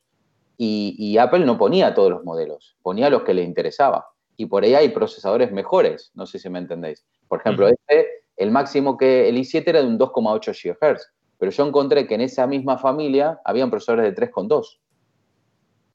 ¿Y, serían compatibles? Claro, ese es el, gran tema. Es lo mismo que hice yo con el. Con el vale, hay, que analizarlo bien. Claro, hay que mirarlo bien, hay que analizarlo bien. No es fácil, ¿eh? No es nada fácil. Independientemente de esto tan técnico que dices tú que le quieres cambiar el procesador, volviendo a la pregunta que te estaba diciendo Esteban. Sí, fue a partir de iMac 2009. Un iMac 2009 y 27 eh, pulgadas con i5, ¿qué precio mm, crees tú que puede ser recomendable encontrarlo? Y yo estoy, yo estoy buscando uno de estos eh, sin SSD y, con la memoria básica, por ahí ni le amplió la memoria ni nada. ¿La básica serían 4 GB? Venía con, espera que te digo, no me acuerdo. Espera un minuto, a ver si dice acá. Memoria, a ver. Eh, venía con, no dice, supongo que serían 4 GB o 2 GB. no, venía mucho en esa época. Eh, estoy buscando alrededor de 300 euros, entre 200 y 300 euros. No, no pagaría yo más que eso. Pues, eh, estoy viendo mientras hablabas y estoy viendo, entonces la gente que te pide por un, iMac del 2009, eh, Core eh, Intel Core Duo de 20 pulgadas, 250 euros, se le está yendo un poquillo la mano, ¿no? Sí, no, eso pues ya te dije, especialmente en España. Mira, yo, yo me guío más, yo me guío por el eBay de Norteamérica, ¿vale? Porque aquí no sé por qué se flipan con los Apple. Parece que uno se compra un Apple y va a ser eterno, ¿no? Es como, es como comprarte un Mercedes de 40.000 euros y dentro de 10 años lo querés vender por 30. Vamos, o sea, ya pasaron 10 años, por más que sea Mercedes. están los dos extremos, ¿eh? Está el extremo de, el que, que se piensa que es, tiene ahí algo muy, muy valorado y pide demasiado. Y está al extremo de la gente que se lo quiere quitar de encima y no tiene ni idea o no sabe muy bien exactamente qué pedir. Porque yo, he, visto, a mí se me escapó hace dos semanas un Mac Pro eh, por 50 euros. Eh, sin disco duro, eso sí, la, chica, que, bueno, venía una chica, decía que, que creía que funcionaba todo bien, pero es que por 50 euros tienes la caja, además la caja de aluminio no tenía prácticamente arañazos o no se veía arañazos. La caja de aluminio, la fuente de alimentación, que es de 900 vatios, ya vale más cara. Comprarla, comprarla por ahí ya vale más cara. Y tenía la memoria RAM de 800, de, 800 MHz, que es la buena. Era un, un Mac Pro un 3.1. Sí, no, hay, de todo, como dices tú. Lo que pasa que, pero lo que más abunda es, eh, especialmente aquí en, España y en Europa, es gente que piensa que, no sé, que tiene, Sí, sí, exacto. Eh, y por, pedir, que no quede, ¿eh? Claro, yo lo que hago es, yo me fijo en los precios en Norteamérica. Es, esa, esa es la, ese es el mercado, ese es el real mercado. Pero, por ejemplo... acabo de hacer una captura y, por ejemplo, espera, no sé dónde me la cayó la, la captura. De hacerla hice, pero ahora no sé dónde fue y estaban, por ejemplo, vendían 200 dólares, 150 dólares el equipo ese que yo te digo. Por ejemplo, acá me encontré con un iMac 27 y Mac 2009 eh, con un tera de disco, mm, o sea, vendría con un tera de, sí, un tera de HD eh, mecánico. Eh, viene con, este es un modelo con el procesador i5 de 3 GHz, 152 con 50 dólares, ¿vale? Y otro que vende un poco más, pero tiene eh, espera un minuto que dice. Este viene con un SSD y quiere un 284. ¿Vale? Yo, como te dije, o sea, podés saber super oferta, también hay que ver en qué estado está, ¿no? Eh, por ahí tiene la pantalla rota, no sé, ¿sabes? Pero bueno, yo eh, lo que aconsejo es, ¿cuánto deberías pagar por un Mac usado? Pues no te fijes en, los precios de España, vete a eBay de Norteamérica y, y hace una analogía euro-dólar, aunque no debería ser así, pero bueno, hazlo, ya si ahí pone más o menos la media 200, 300 dólares, pues tú deberías pagar 200, 300 euros. El resto, el resto son fantasías animadas de ayer y hoy, como decía eh, un, Acabo de encontrar uno por 210 euros, que es un IMA 7, eh, un IMA de 27 pulgadas de finales de 2019 Core i5 de 2, 2019, 2019, Hay 2009, perdona, que me he equivocado. Perdóname. A veces, 2009. Cómpralo ya mismo. Cómpralo sí, sí, sí, no, Core i5 de 2,6 GHz, pero no lleva disco duro y la tarjeta gráfica está variada. Está variada, claro. También hay que mirarlo. También hay que mirar todo eso. Bueno, después con las tarjetas gráficas. Eh, hay, por ejemplo, es curioso, ¿no? El, el, el iMac este que dijimos, el 2009, tiene la gráfica eh, con refrigeración pasiva, pero viene soldada en placa, ¿vale? Bien. En los iMac 2007 de 20 pulgadas, ¿no? El que, estaba hablando antes, y el 2008, la placa no viene soldada en placa, viene, viene como un socket, como una especie de PCI Express, rarísimo, una cuadradita así, o sea que si se te rompe es fácil conseguir el repuesto. No hay que desoldar ahí de nada. Que, este si no, si tiene La única reparación es saberla quitar y, soldar otra, ¿no? Exactamente. Otra cosa que tiene bueno estos equipos, que ya sé que parece todo muy difícil, ¿no? Pero, pero realmente, si, alguien, o sea, esto es verdad que no es recomendable para gente que no, que no entiende de tecnología y que nunca haya desarmado o armado un PC. Bien. Eh, pero bueno, hay mucha gente, un montón de informáticos conozco que han armado su propio PC o, han, desarmado partes de la placa madre y no sé qué. Al final tienen esos conocimientos básicos que hay que tener. Y esto no es, no es mucho más difícil, es similar. El único tema es, es eh, hay que estudiar bien en concreto el modelo, pero no solamente desde el punto de vista externo y las características externas, sino que hay que estudiarlo de verdad hay que mirar las placas bases, estudiar qué parte es, no sé qué, y, ir buscando todas esas partes antes de comprarlo. Y ver qué precio pagar y, bueno, se puede sacar un muy buen equipo. Y después otra cosa importante, que a pesar de que decimos que tiene muchos tornillos, hay que ir despacito, ¿vale?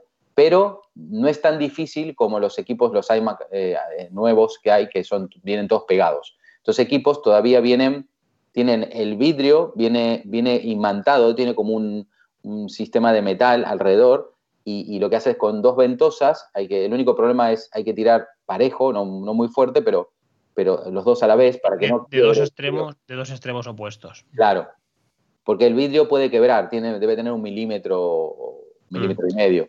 Y... Viene, viene imantado porque lleva unos imanes pequeñitos de neodimio que son muy fuertes, pero a la que vences esa resistencia se abre. Y luego, y luego debajo es el, es el cristal exterior, porque luego debajo está la pantalla. Claro. Digamos, la, gente acostumbrada a los monitores, eh, la gente dice, ay, se me ha rayado la pantalla. No, no, si ha rayado exteriormente, ha rayado el cristal de fuera. Sí. Y entonces, una vez que sacas el cristal, tienen todos los tornillos, lo desarmas, bueno, tienen diferentes formas de desarmar, pero no es difícil. El problema es que a partir del año, creo que fue el 2012, si mal no recuerdo, sí creo que es el 2012, que es, eso otra vez hubo un cambio de, diseño y lo que se hizo fue, se eliminó la grabadora de DVD y se hizo como cóncavo, ¿no? O sea, se hizo de forma media esférica en la parte de atrás y en las puntas, por ahí mide, si lo mides de canto, debe tener como 6-7 milímetros no más. Y es todo así cóncavo. Y todo es, eh, el, el, vidrio, o sea, el vidrio de delante y el panel están pegados, ¿vale? O sea que si ahí se te rompe el vidrio, tenés que cambiar todo, tenés que cambiar el panel y el vidrio. Y todo ese vidrio está pegado al chasis de aluminio, pero pegado literalmente, no es que, no es que está pegado de, asomado, está pegado. Entonces la única forma de... El proceso es complicado. Es muy complicado porque hay que darle calor, hay que poner unas espátulas, se usan unos chismecitos que parecen como unas púas de guitarra, ¿no? Que se van colocando para ir forzando todo ese metal. Entonces después cuando sale Bien, hay que limpiar todo eso muy bien con alcohol isopropílico, sacar todo el pegamento, sacar el pegamento del chasis y hay que comprar un kit nuevo de esos pegamentos y, hay que ser bastante limpio porque si no después te quedan los dedazos pegados por todos lados y queda como un asco, ¿no? Eh, no es fácil, esos equipos ya es otra historia. Y normalmente los, técnicos cobran, cobran dinero para, cambiarlo porque tienen miedo de cargarse el, el panel. Sí, ahí hay que ser ya más, más, más delicado. Y hay que ser muy cuidadoso. Eh, eh, hablando, hablando ahora de, ese, de ya de esos modelos, ya que son más delicados, eh, ¿has, escuchado o has sabido alguna vez los paneles que, por los bordes empiezan a, rosear? Digamos, en vez de ser la luz blanca, la luz rosa. Yo, estuve, yo lo estuve leyendo, yo lo, yo lo, estuve leyendo, digamos, porque eh, tengo, tengo un conocido que, tiene, que tiene un, iMac de, de, 21 pulgadas, el 4K, que es del 2015, y le pasa eso. Tiene que ponerlo todo en modo noche y tal, y está siempre con la manía porque tiene, tiene todos los bordes como si fuera todo el borde en color rosa. Em, y, estuve buscando, estuve leyendo y se ve, que, se ve que es un problema de los paneles de ese año.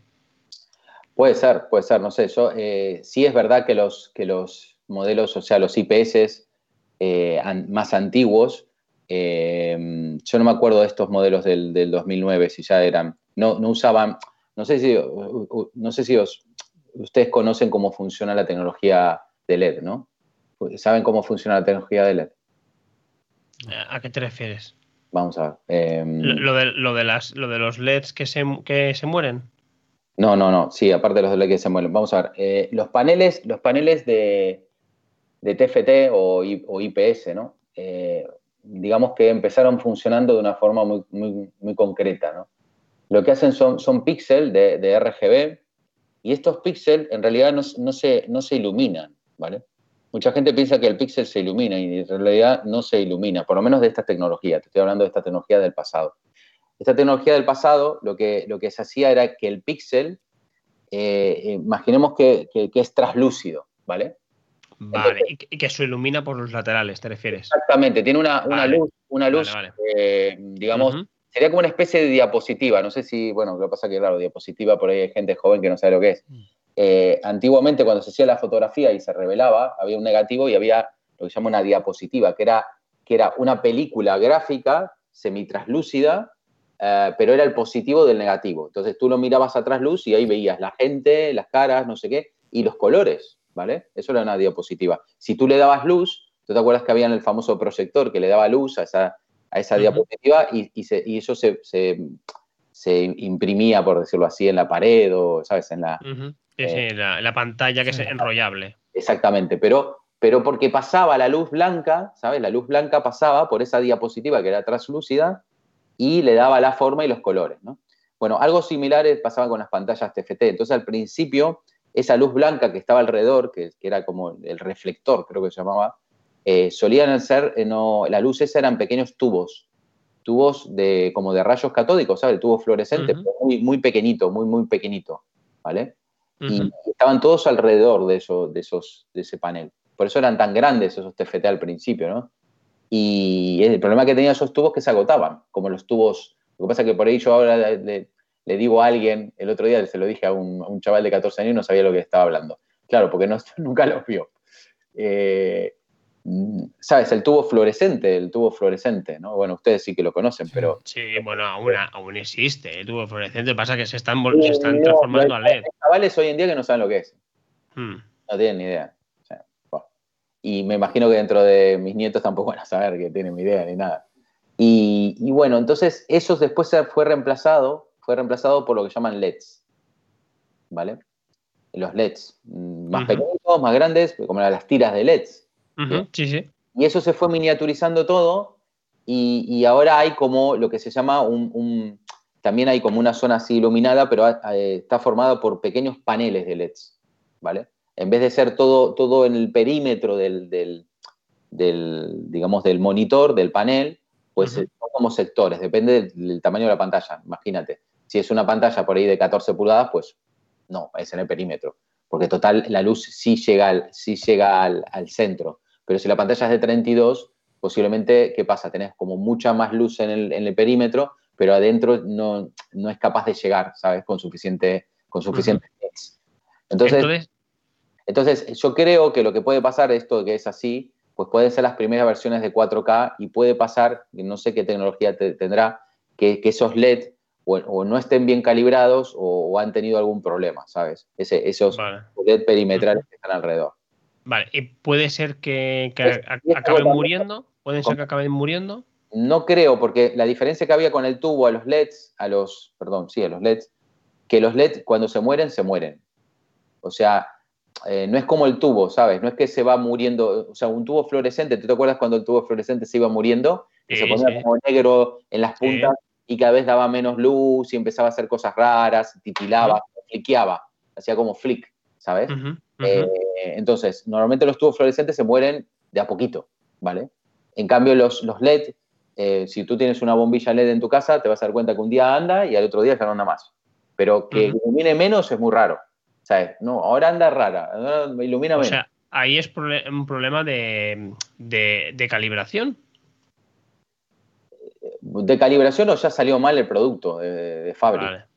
Es que yo, he leído. Eh, normalmente, la luz blanca, la luz blanca, eh, em, digamos que mm, tiene, tiene una graduación. Es más, cuando uno compra las bombillas, eh, se miden grados Kelvin, ¿vale? Creo que son cuanto más grados Kelvin, más azulada, y cuanto menos más grados Kelvin, más rojiza.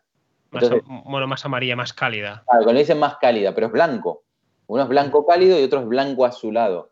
Y, hay diferentes, creo que son 5000 grados Kelvin, creo que es más rojizo, y 6500 es más azulado. Y, sin embargo es luz blanca. o, menos, eh, digamos, la, la, la María 2700 a veces más, más cálida. Te quiero decir, que, todo es blanco. Lo que sí, sí, sí. Sin embargo, el, valor, porque mucha gente no sabe lo que son los grados Kelvin, son, la, digamos, la, onda, ¿no? Porque al final de cuentas la luz se mide en ondas y el color también. Vale, o sea que en un, en un principio el panel ese eh, llegará un momento que a lo mejor o deja de funcionar o no, o, le sigue funcionando. Por ejemplo, el panel de, esta iMac 2007 se nota que está a los costados un poco apagado. Y esto yo creo que es porque debe ser, como digo yo, debe tener tubos, tubos eh, de estos pequeñitos que no me acuerdo cómo se llamaba, que yo me acuerdo de tubo T8, pero bueno. Vale, vale, vale. Como pequeños tubos de fluorescentes. ¿no? Y otra, otra opción que no sea un iMac podría ser un portátil. Pasa que claro, el portátil ya están más valorados. Porque el portátil. Sí, lo que pasa es que el portátil, eh, yo no me gusta más, no me gusta comprar tanto portátil si no sé de quién es. Porque aparte también tenés todo el tema de la batería, ¿no? La batería hay que cambiarla.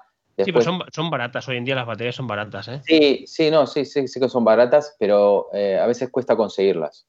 No. no, Yo, le... Digamos, yo, yo, le cambié, mira, el, el, también le he cambiado. El, el, MacBook Pro, el MacBook Pro, pasa que es, es el 2011, este MacBook Pro que yo tengo, la batería por, por Amazon sin problemas. Bueno, yo tengo uno más antiguo y, mm. ya, ya, no es la, ya, se le había cambiado y no tuve ningún problema. Pero ahora estoy tratando de conseguir la misma batería y ya no la fabrica más. Porque quería, en concreto de esta marca, porque claro, hay muchas marcas. ¿Y qué marca compras? Entonces yo recomendaba una en concreto, pues esta, esta se llama Fluorom, que es una empresa alemana. y, bueno, pues ya no le interesa más fabricar de este modelo. Pues sí fabrica, pero de otros por ahí del tuyo. Pero del 2007 no fabrica. sinceramente, todo depende, del modelo, todo depende del año, todo depende. Sinceramente. portátiles, que el portátil es más difícil, eh, digamos, si tiene un problema así como este, como los iMac, es más difícil meterle mano. Por ejemplo, en el tema de portátiles, te comentaba lo que me pasó. También he arreglado dos portátiles también este año. Bueno, uno, uno lo arreglé y otro intenté arreglarlo y no, no, fuimos capaces. El, el, primero de ellos era un MacBook Air eh, de 13 pulgadas. Eh, digamos, fue justo, es un MacBook reciente, un MacBook Air, eh, viste que ellos sacaron hace poco, en marzo de 2020, habían sacado una renovación con, con, con core de Intel de décima generación y ahora sale el nuevo con M1, pues es el anterior, digamos, es el diseño este que tenía hace como siete años que no lo cambiaban el diseño, ¿no? Le iban, iban cambiando pequeñas cositas, pero tenían ahí siempre el mismo diseño. Y creo que es del 2018, me voy a fijar acá. Espera, 2018. Sí, es el MacBook de 2018. Sí, también, también hay que decir que los, los MacBook cuanto más nuevo es, menos se le pueden cambiar cosas. Claro. Menos manos se le pueden meter. Exactamente.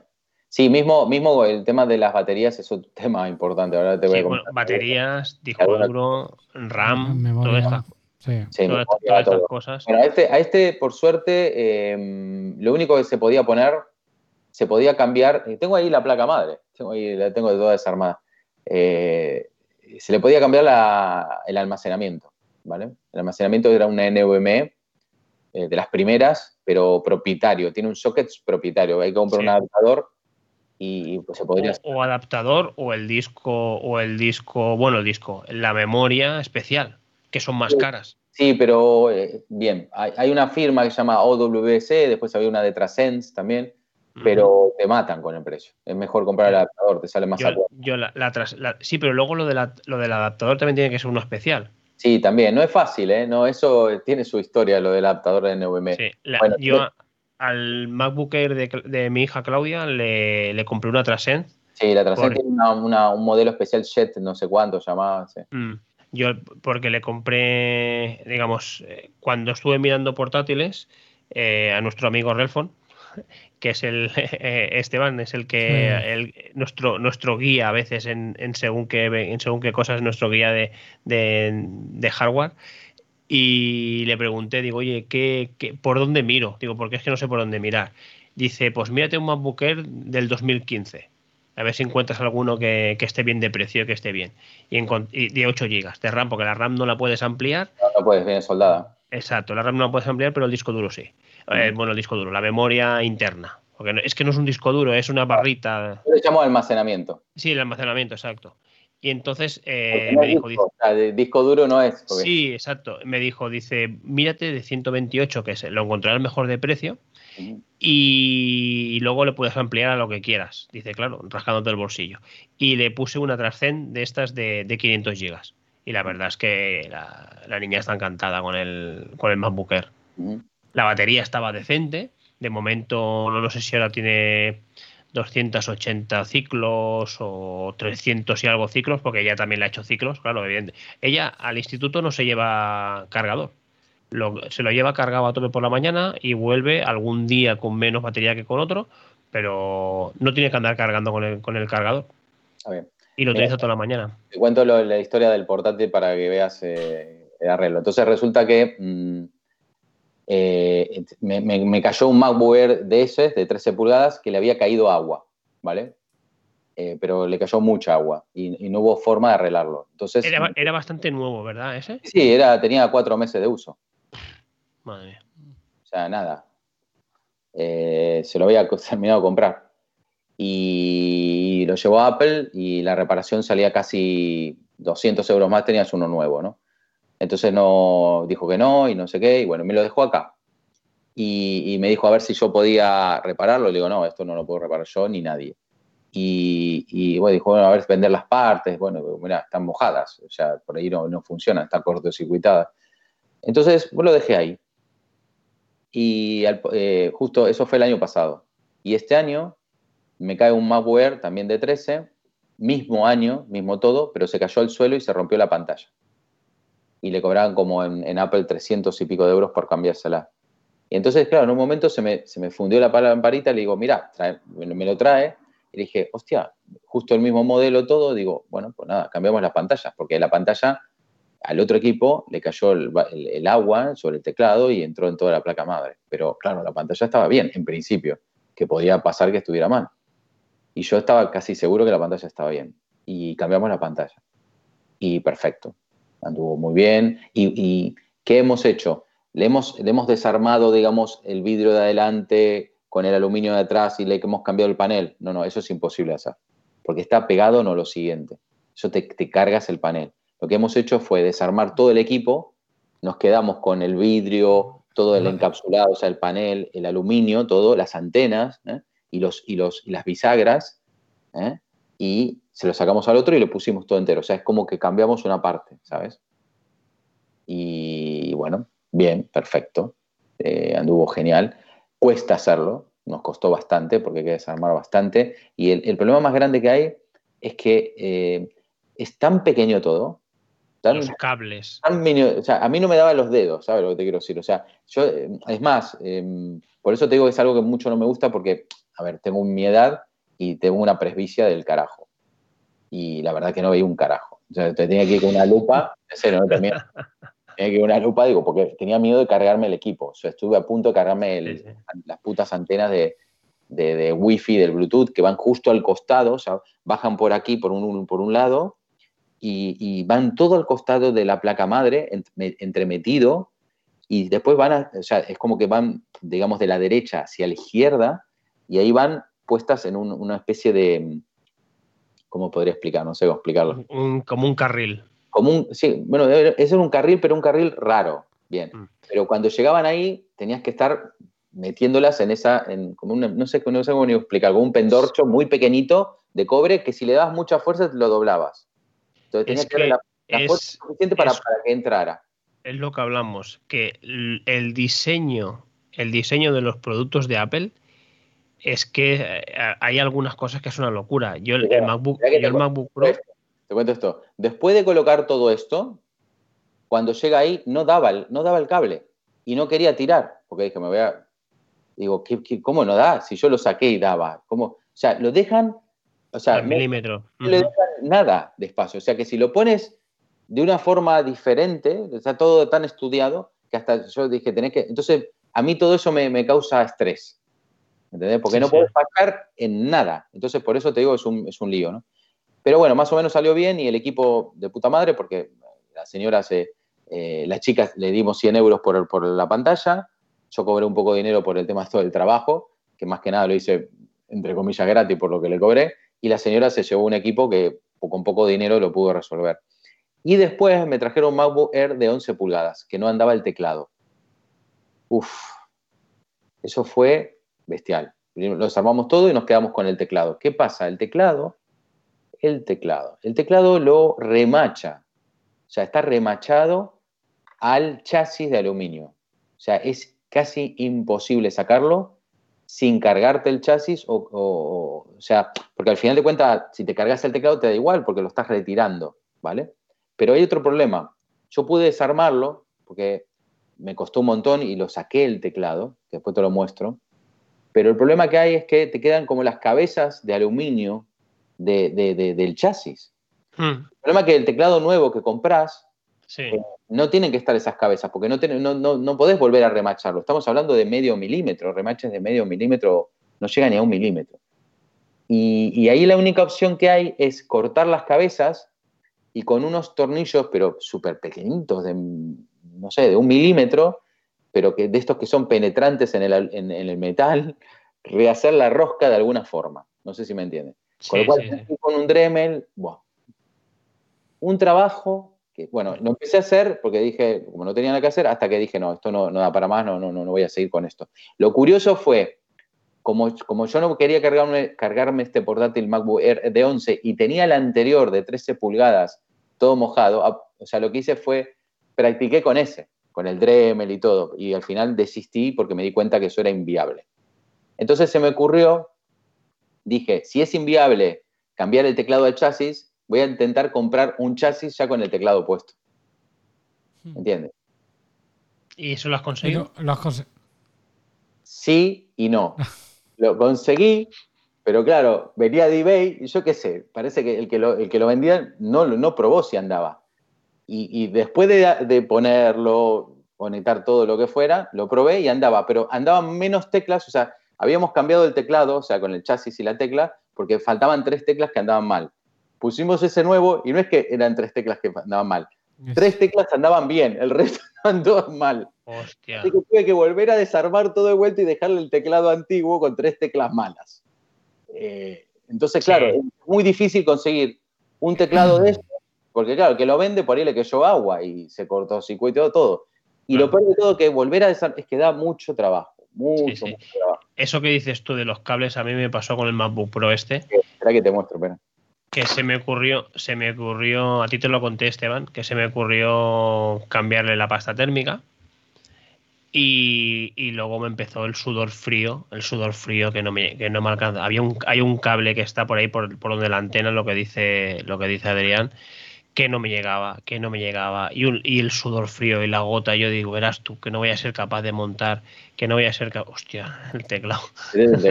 nos está mostrando, nos está mostrando el teclado todo desmontado, todo doblado. Porque está doblado de, de verlo forzado o es que es así. Claro, por forzarlo, por sacarlo. Claro, y la parte de atrás, acá encima, guau, es un rollo esto. Porque el teclado este, acá, esto de acá, esto que es de transparente, ahí hay mini, micro LEDs, que es la parte retroiluminada del. Ah, vale, sí. Esto te lo cargas de una forma muy fácil. Por eso es una tontería, tontería armarlo. Mira, esta es la placa, esta es la placa madre del Mac Y por acá tengo, espera un minuto.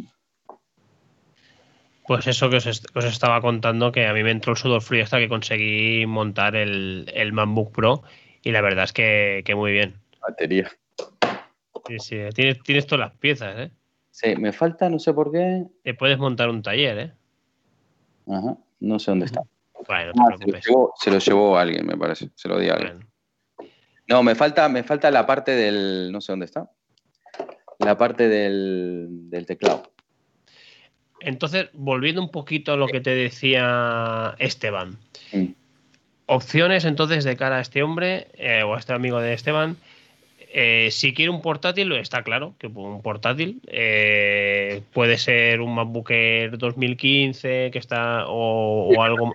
El problema de los MacBook Air, o sea, vuelvo a repetir, el problema de los portátiles es que la gente no sé por qué se sube al carro. y, después es muy difícil repararlo, lo que te estoy diciendo. es más, sí. que es difícil reparar un iMac, pero es mucho más difícil un portátil. Aparte, tienes que tener herramientas especializadas eh, y te lo podés cargar muy fácil. O sea, cambiar la batería lo hace cualquiera, pero por ahí cambiar un NVMe de estas, tienes que saber cuál comprar, no comprar, o sea, de tecnología más micro. micro. Entonces, eh, yo, portátil, por ejemplo, yo, yo no me compraría yo sí tendría que comprar un portátil, compraría un portátil un poco más reciente. 2015, por ejemplo. Por ejemplo, sí. Eh, y aparte hay otro tema, hay otro tema que pasa, eh, también no conviene comprar casi nada del 2011-2012, que eso es otro tema también, que es, bueno, hay, hay, hay un año, creo que sí, fue, fue el 2011-2012, que por un tema ecológico, eh, no solamente le pasó a Apple, le pasó a todas las empresas, tuvieron que, la aleación donde sueldan las, la electrónica, eh, es una aleación en base a estaño y, plomo. Y le, han, reducido mucho el plomo o prácticamente lo han, eliminado. Eh, y lo que han reemplazado con otras aleaciones. ¿Cuál fue el problema de eso? El problema de eso es que la aleación de estaño y plomo, que hace años viene de toda la vida, eh, resiste mucho más la temperatura que esa aleación nueva. Entonces, el problema que pasaba era que de repente el chip gráfico por ahí se ponía a 110, 120 grados y se empezaban a hacer micro roturas en, las soldaduras. Entonces, como que se desoldaba una patita, por ejemplo, de la, parte gráfica y se te jodía la placa madre. Y eso era muy normal, hay muchos equipos del año 2011, especialmente los portátiles, porque em, hay gente que me dice, no, pero ¿y en los iMac no pasaba? Sí, pasaba, pero pasaba menos. ¿Por qué? Porque no es lo mismo la temperatura, la disipación dentro de una carcasa más grande que dentro de un portátil en un portátil está todo muy comprimido donde hay, hay muy poca, poca, digamos, disipación de temperatura.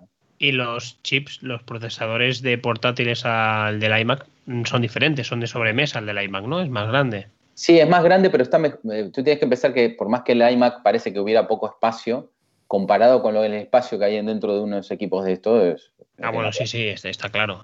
portátil, en el portátil está, sin el iMac ya cuesta, entre comillas, aquí ya va todo metido, embutido, todo embutido aquí, es lo que hablamos de los cables. Y entonces, ¿y, Mac Mini, por ejemplo? Mac Mini también, a mí el Mac Mini es un equipo que me gusta mucho y es fácil desarmar, es muy fácil desarmar. Bueno, yo amplié yo amplié el disco duro, mm. también eh, que me costó bastante porque lo tuve que desmontar entero para, poner de montar entero. Y luego, como soy un poco miedoso. 2018. ¿Eh? 2012. El de Ah, bueno, el que tengo yo, el que tengo acá. Sí, sí, es esto que, que, eh, el 2018 lo que he hecho es ampliarle la memoria, que, que es mucho más difícil que en el de 2012. En el de 2018 hay que desmontar eh, parte de, del Mac Mini para en el 2012 tú abres la tapa y ahí está la, memoria. En el 2018 tenés que desarmarlo porque tiene una chapita de radiación alrededor de la memoria. Entonces ese me, encima se, se, me cayó una pieza en, un tornillo y, no lo encontraba. Y entonces, suerte, me dio por coger el, el Mac Mini, moverlo un poco y y me cayó, me cayó la pieza porque, porque quiera o no quiera se somete, te quedaba allí el tornillito, aunque no hubiese apretado, estaba bien sujeto, pero si luego hace algún contacto, pues te puede, te puede fundir. y menos mal que lo, puede encontrar. ¿eh? Pero en el Mac Mini del 2012, que tuve que coger un vídeo, me parece, de un ruso o no sé qué, cómo desmontaba todo el Mac Mini entero para poder cambiar, porque yo encima dejé el disco duro original para meterle un disco duro de un SSD. Sí, sí, como, lo tengo yo, yo lo hice así. Y, me di. Y sí, algo sí que no hice bien. Lo que no, no sé qué me pasó, que al final los tres tornillitos del principio te quitan la tapa negra, no me coincidía. Y no sé, no sé por qué, no me coincidía y solo me quedaba enganchado. ¿Qué quiere decir? Que esos tornillos también te servían para que cerrara bien la tapa. Sí, sí, sí, sé. y, siempre me bailaba un poquito. Sí, siempre, siempre, me bailaba un poquito. No, sí, a ver. No sé por qué. si, a, ti el Mac Mini te parece difícil, eh, eh, portátil es mucho peor. Bueno, el portátil lo que he hecho en un 2011 es, es cambiarle la memoria y el disco, que es muy sencilla. Tú en el Mac Mini transpiras, con un portátil bajas de peso. Sí, sí, no, no, yo seguramente... El grado, de, el grado de dificultad, yo siempre lo pongo igual, ¿no? O sea, Mac Pro es lo más fácil, después vienen los iMac, esto, no los que están pegados, ¿eh? con los que están pegados también, también sufres. Después viene el Mac Mini y, lo peor de todo son los portátiles, pero con diferencia. Y bueno, y peor que eso, eh, por ahí, ah, bueno, los iPhone ahora son más fáciles de usar. Por que ese sería un Apple Watch, por ahí, posiblemente, pero pero para mí el Mac Mini no es, porque bueno, también es verdad que he desarmado varios ya. No es el primero que desarmo. Ya creo que he desarmado un, dos, tres, cuatro Mac Mini. Y es más, al Mac Mini mío, el Mac Mini 2012 es muy buen equipo. Muy, muy buen equipo. No se puede actualizar la, el CPU, no se puede, porque viene soldado en placa, pero puedes hacer cosas interesantes con el Mac Mini, que es cambiar la RAM, subírsela si es que no, ya no está a tope, lo máximo que aguanta es 16 GB, y es uno de los pocos Mac Mini que, tiene espacio para dos discos duros, como dijo Esteban. Normalmente venía con un disco duro mecánico 2,5 pulgadas y mucha gente le incorporaba otro SSD, ¿vale? O sea, se podían poner dos, aunque no creas, ahí entraba, todo apretadito, pero entraba. Eh, una cosa que también se puede hacer con el Mac Mini, que mucha poca gente lo sabe, tiene una controladora que soporta, RAID, con lo cual tú podrías hacer un RAID cero en, ese, en ese Mac Mini que esa era una idea que yo tenía antes de comprar. Pues yo ahora, en un momento, el año pasado estaba en la disyuntiva. Digo, bueno, ¿qué hago?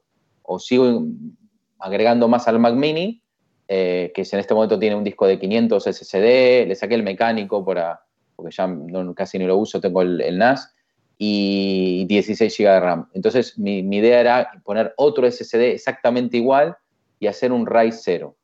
Y tú dirías, ¿y eso qué logras con un RAID 0? O sea, tendría un tera pero tendría el doble de velocidad. Podría llegar a, en vez de tener 500 megabits por segundo, pues tendría 1000 megabits, como si fuera un una NVMe cutre, por decir así. Y, eso se puede hacer con el Mac Mini 2012, cosa que no creo que se pueda hacer con ningún otro Mac Mini. Eh, más que nada porque el Mac Mini 2014 creo que también, no ya la controladora era SATA, pero no tenía esa virtud, y el 2018 ya directamente tiene una NVMe soldada en placa, creo que no se puede ni siquiera cambiar el almacenamiento. Entonces, eh, eh, sí, el, 2012, el Mac Mini 2012 es bastante interesante. El problema es que no se puede cambiar el CPU.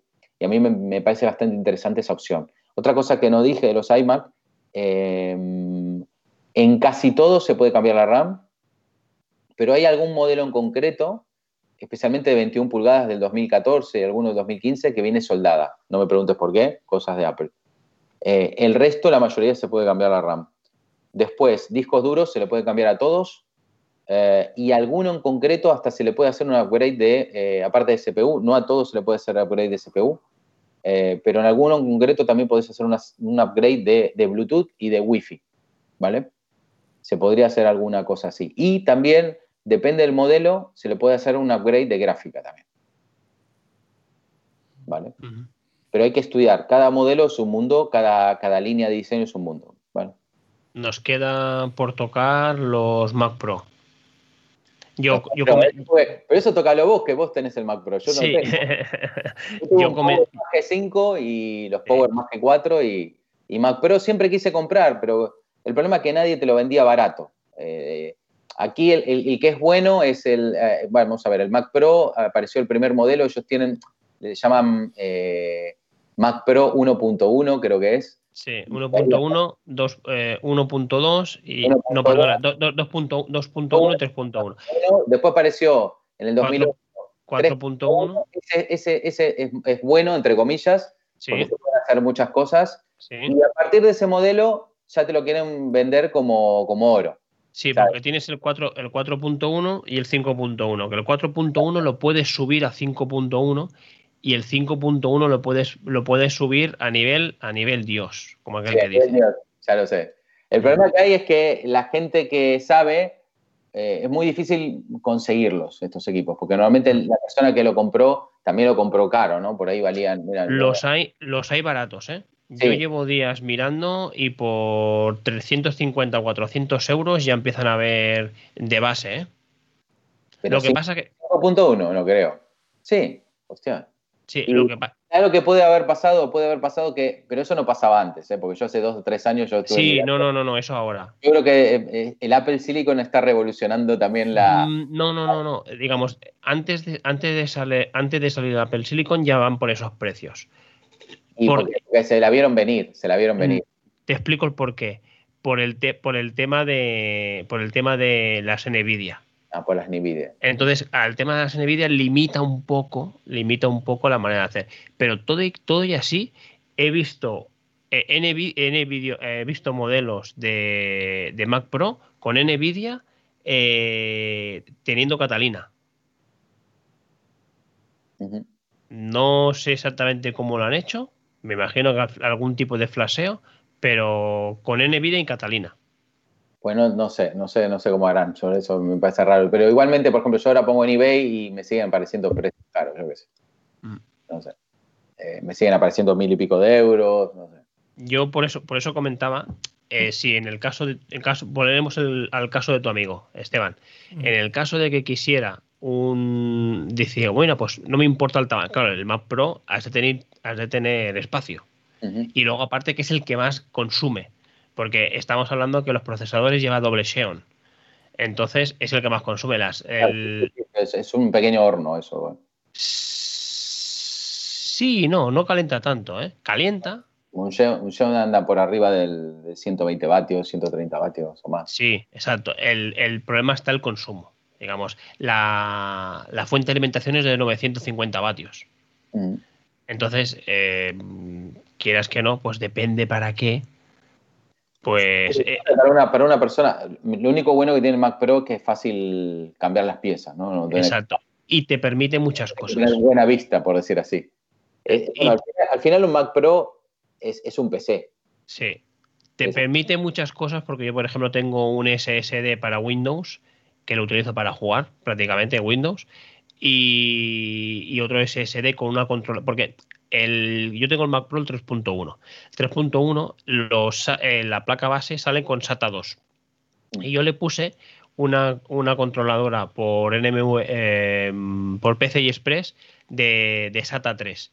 Entonces ahí le tengo metido un SSD para, para Mac. Y esa controladora, cuando ya la compré, me dijo Relfon en su día, mmm, cómprate este modelo que le podrás poner dos SSDs por si algún día le quieres hacer alguna cosa.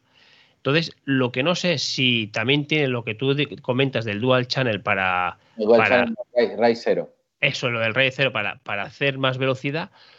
Pero eh, yo compré un SSD que aún no lo he colocado eh, para ponerle en ese, en ese segundo slot de, de, SSD porque quiero probar, porque yo tengo una, una Radeon una de 256. Quiero probar a ver si lo puedo subir a, Mojave o a Catalina. Diría que sí. Eh, a ver, el, problema de Mojave Catalina con la gráfica, con la gráfica que yo tengo, con la gráfica que yo tengo, con la ATI que yo tengo, con la con la mm, con la Nvidia no, pero con la ATI que tengo sí que sí que he visto equipos con Mojave y con Catalina. Eh, eh, te explico. Mm, para que tengas Mojave y Catalina tienes que tener una gráfica que soporte Metal. sí, la, ATI, la ATI eh, soporta. Me parece extraño que soporte Metal, porque cuando esa gráfica salió, Metal no existía.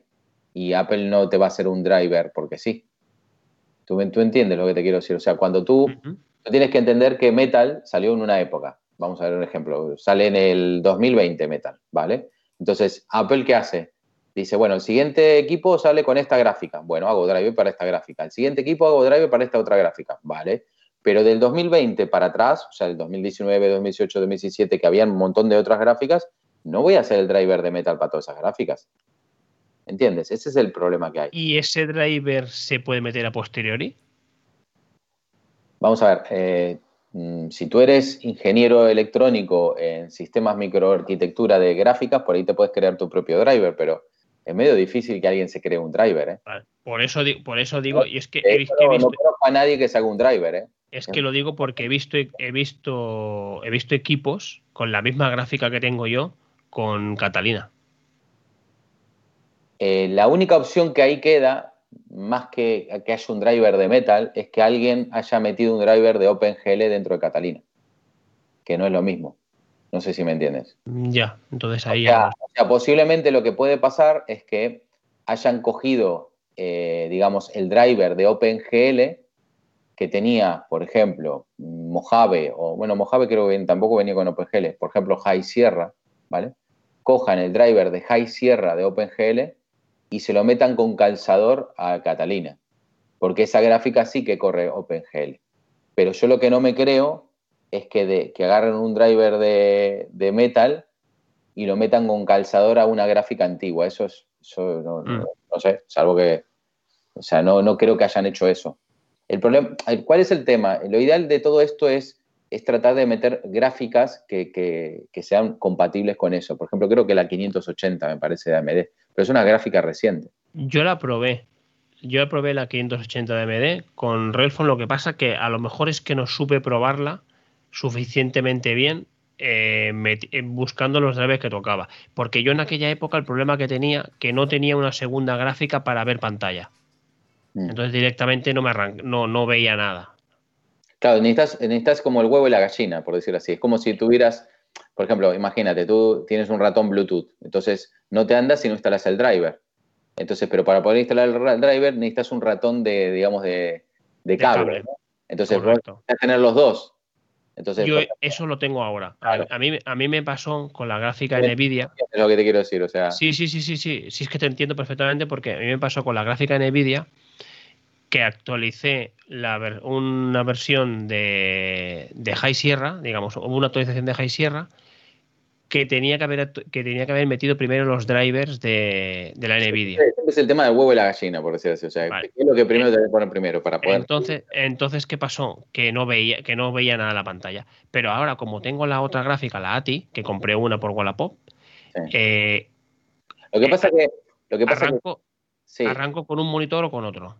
Sí, igual, igualmente, para mi punto de vista, ¿no? El Mac Pro no me parece un mal equipo que alguien se lo compre, pero me parece que es gastar mucho dinero, ¿sabes? Porque tampoco es gastar, estamos hablando de equipos usados, equipos que uh -huh. tienen muchísimos años. Entonces, bueno, hablando, mucho, ¿a qué te refieres tú mucho dinero? Hombre, eh, por ejemplo, Mac Pro, eh, tú dices que ahora es tan barato, yo acabo de ver y, no sé, yo acá en eBay lo más barato que vi fueron 670 euros. Vale. A mí, el, a mí, el, mío. A eso, a eso, tenés que sumarle, eh, como mínimo, si no tiene esa persona un monitor, como mínimo un teclado y un ratón y, y, y, y más cosas. A o sea, mí el mío me costó 400. Claro, pero es un 3.1. Sí, claro, sí, sí, estamos hablando de un 3.1. Sí, sí. No, no yo mira, te quiero decir, a ver, que, que quiero decirte. Mira, te pongo, te pongo, un ejemplo, porque acabo de mirar y un, este anuncio no estaba, este anuncio no estaba ayer, porque ayer miré los, los Mac Pro y este anuncio no estaba ayer. Este sí que es un pata negra.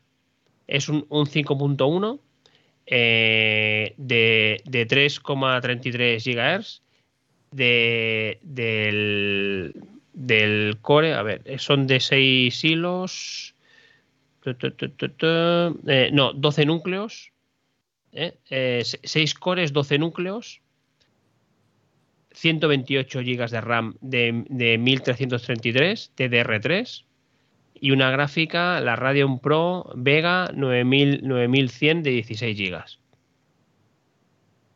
Uh -huh. Epinón. Eso sí. ¿Cuánto pide? 2500. Pero es que mucho dinero, estamos hablando de equipos. Sí, sí, sí, esto sí, pero claro. Es, pero que, es que, a ver, yo, yo, lo que digo, a ver, mira. Pero realmente, realmente mí, necesitas, alguien, necesitas esto. Dice, no, pero vamos a ver. A pero la, acá, acá el tema no es comprar algo usado que sea un pepino. Para mí. Sí, no, no, exacto. Para mí la idea es comprar algo usado porque alguien quiere entrar en el sistema con poco dinero. Por ejemplo, el iMac 2007, montado todo así, pues te puede salir 200 y pico de euros. O sea, está bien, no es ese pepinón, estamos totalmente de acuerdo. Pero Mira, es que ya... Otro, otro, ejemplo. Sí, pero, pero me parece que estamos, me parece que nos estamos saltando de, de, de, de, de, categoría de precio, no sé, mi opinión. No, Yo creo que... no, no, no, mira, otro, 5.1. Uh -huh. Un 5.1. Eh, con la gráfica de un giga, me imagino que llevará la ATI, la ATI de un giga y 8 gigas de RAM. Uh -huh. eh, 375. Ah, bueno, eso ya está más, más, más Sí, sí, es lo que te, es lo que te comentaba, que, que, que los hay. Pasa que, claro, que, luego, aquí, luego aquí gástate el dinero, la gástate el dinero en un SSD.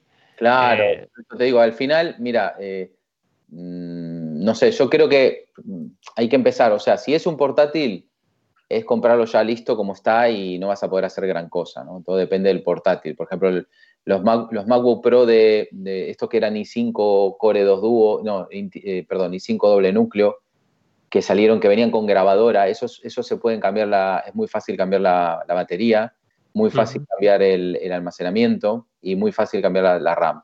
Creo que esos eran del año 2009, 2010, hasta el 2011 creo que salieron esos equipos, ¿te acuerdas? Se vendieron. Unos que eran un poco más gorditos, MacBook Pro de 13, ¿te acuerdas? Eh, esos, esos son recomendables, no sé cuánto pueden salir, pero lo que tiene bueno es que se puede, se puede ampliar. Hasta se puede sacar la grabadora de DVD y meter ahí otro segundo disco. Eh, eso puede ser interesante. Después, mm, el resto, pues eh, dependerá, como casi no se puede tocar nada, pues tendrás que conseguir algo interesante. Lo más importante de esto es, cuando vean precio de máquinas usadas, eh, cómo saber cuál es el precio lógico. Yo siempre, lo comenté antes. Y realmente saber que la máquina esté bien. O sea, es otra. Que, que, te lo dejen probar. Claro, sí, ahí, ahí lo interesante es este sistema, ¿no? El Apple, el Apple Diagnostic Disc, Hmm.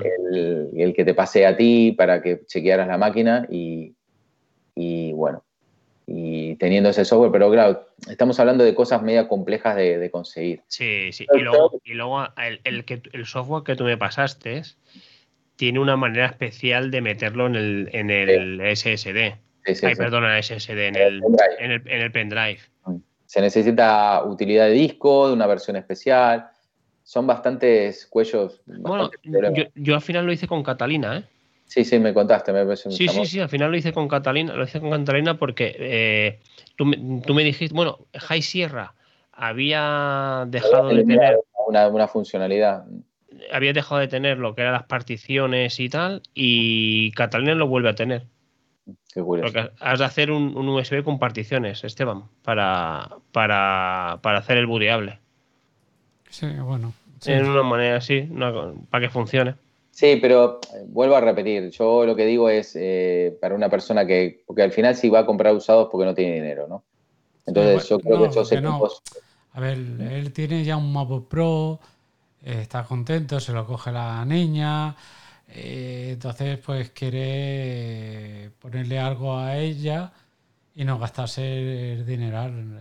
Bueno, pues mira, si quieres poner. Es que yo, por ejemplo, el equipo que acaba de lanzar Apple, para mí, no tiene mal precio.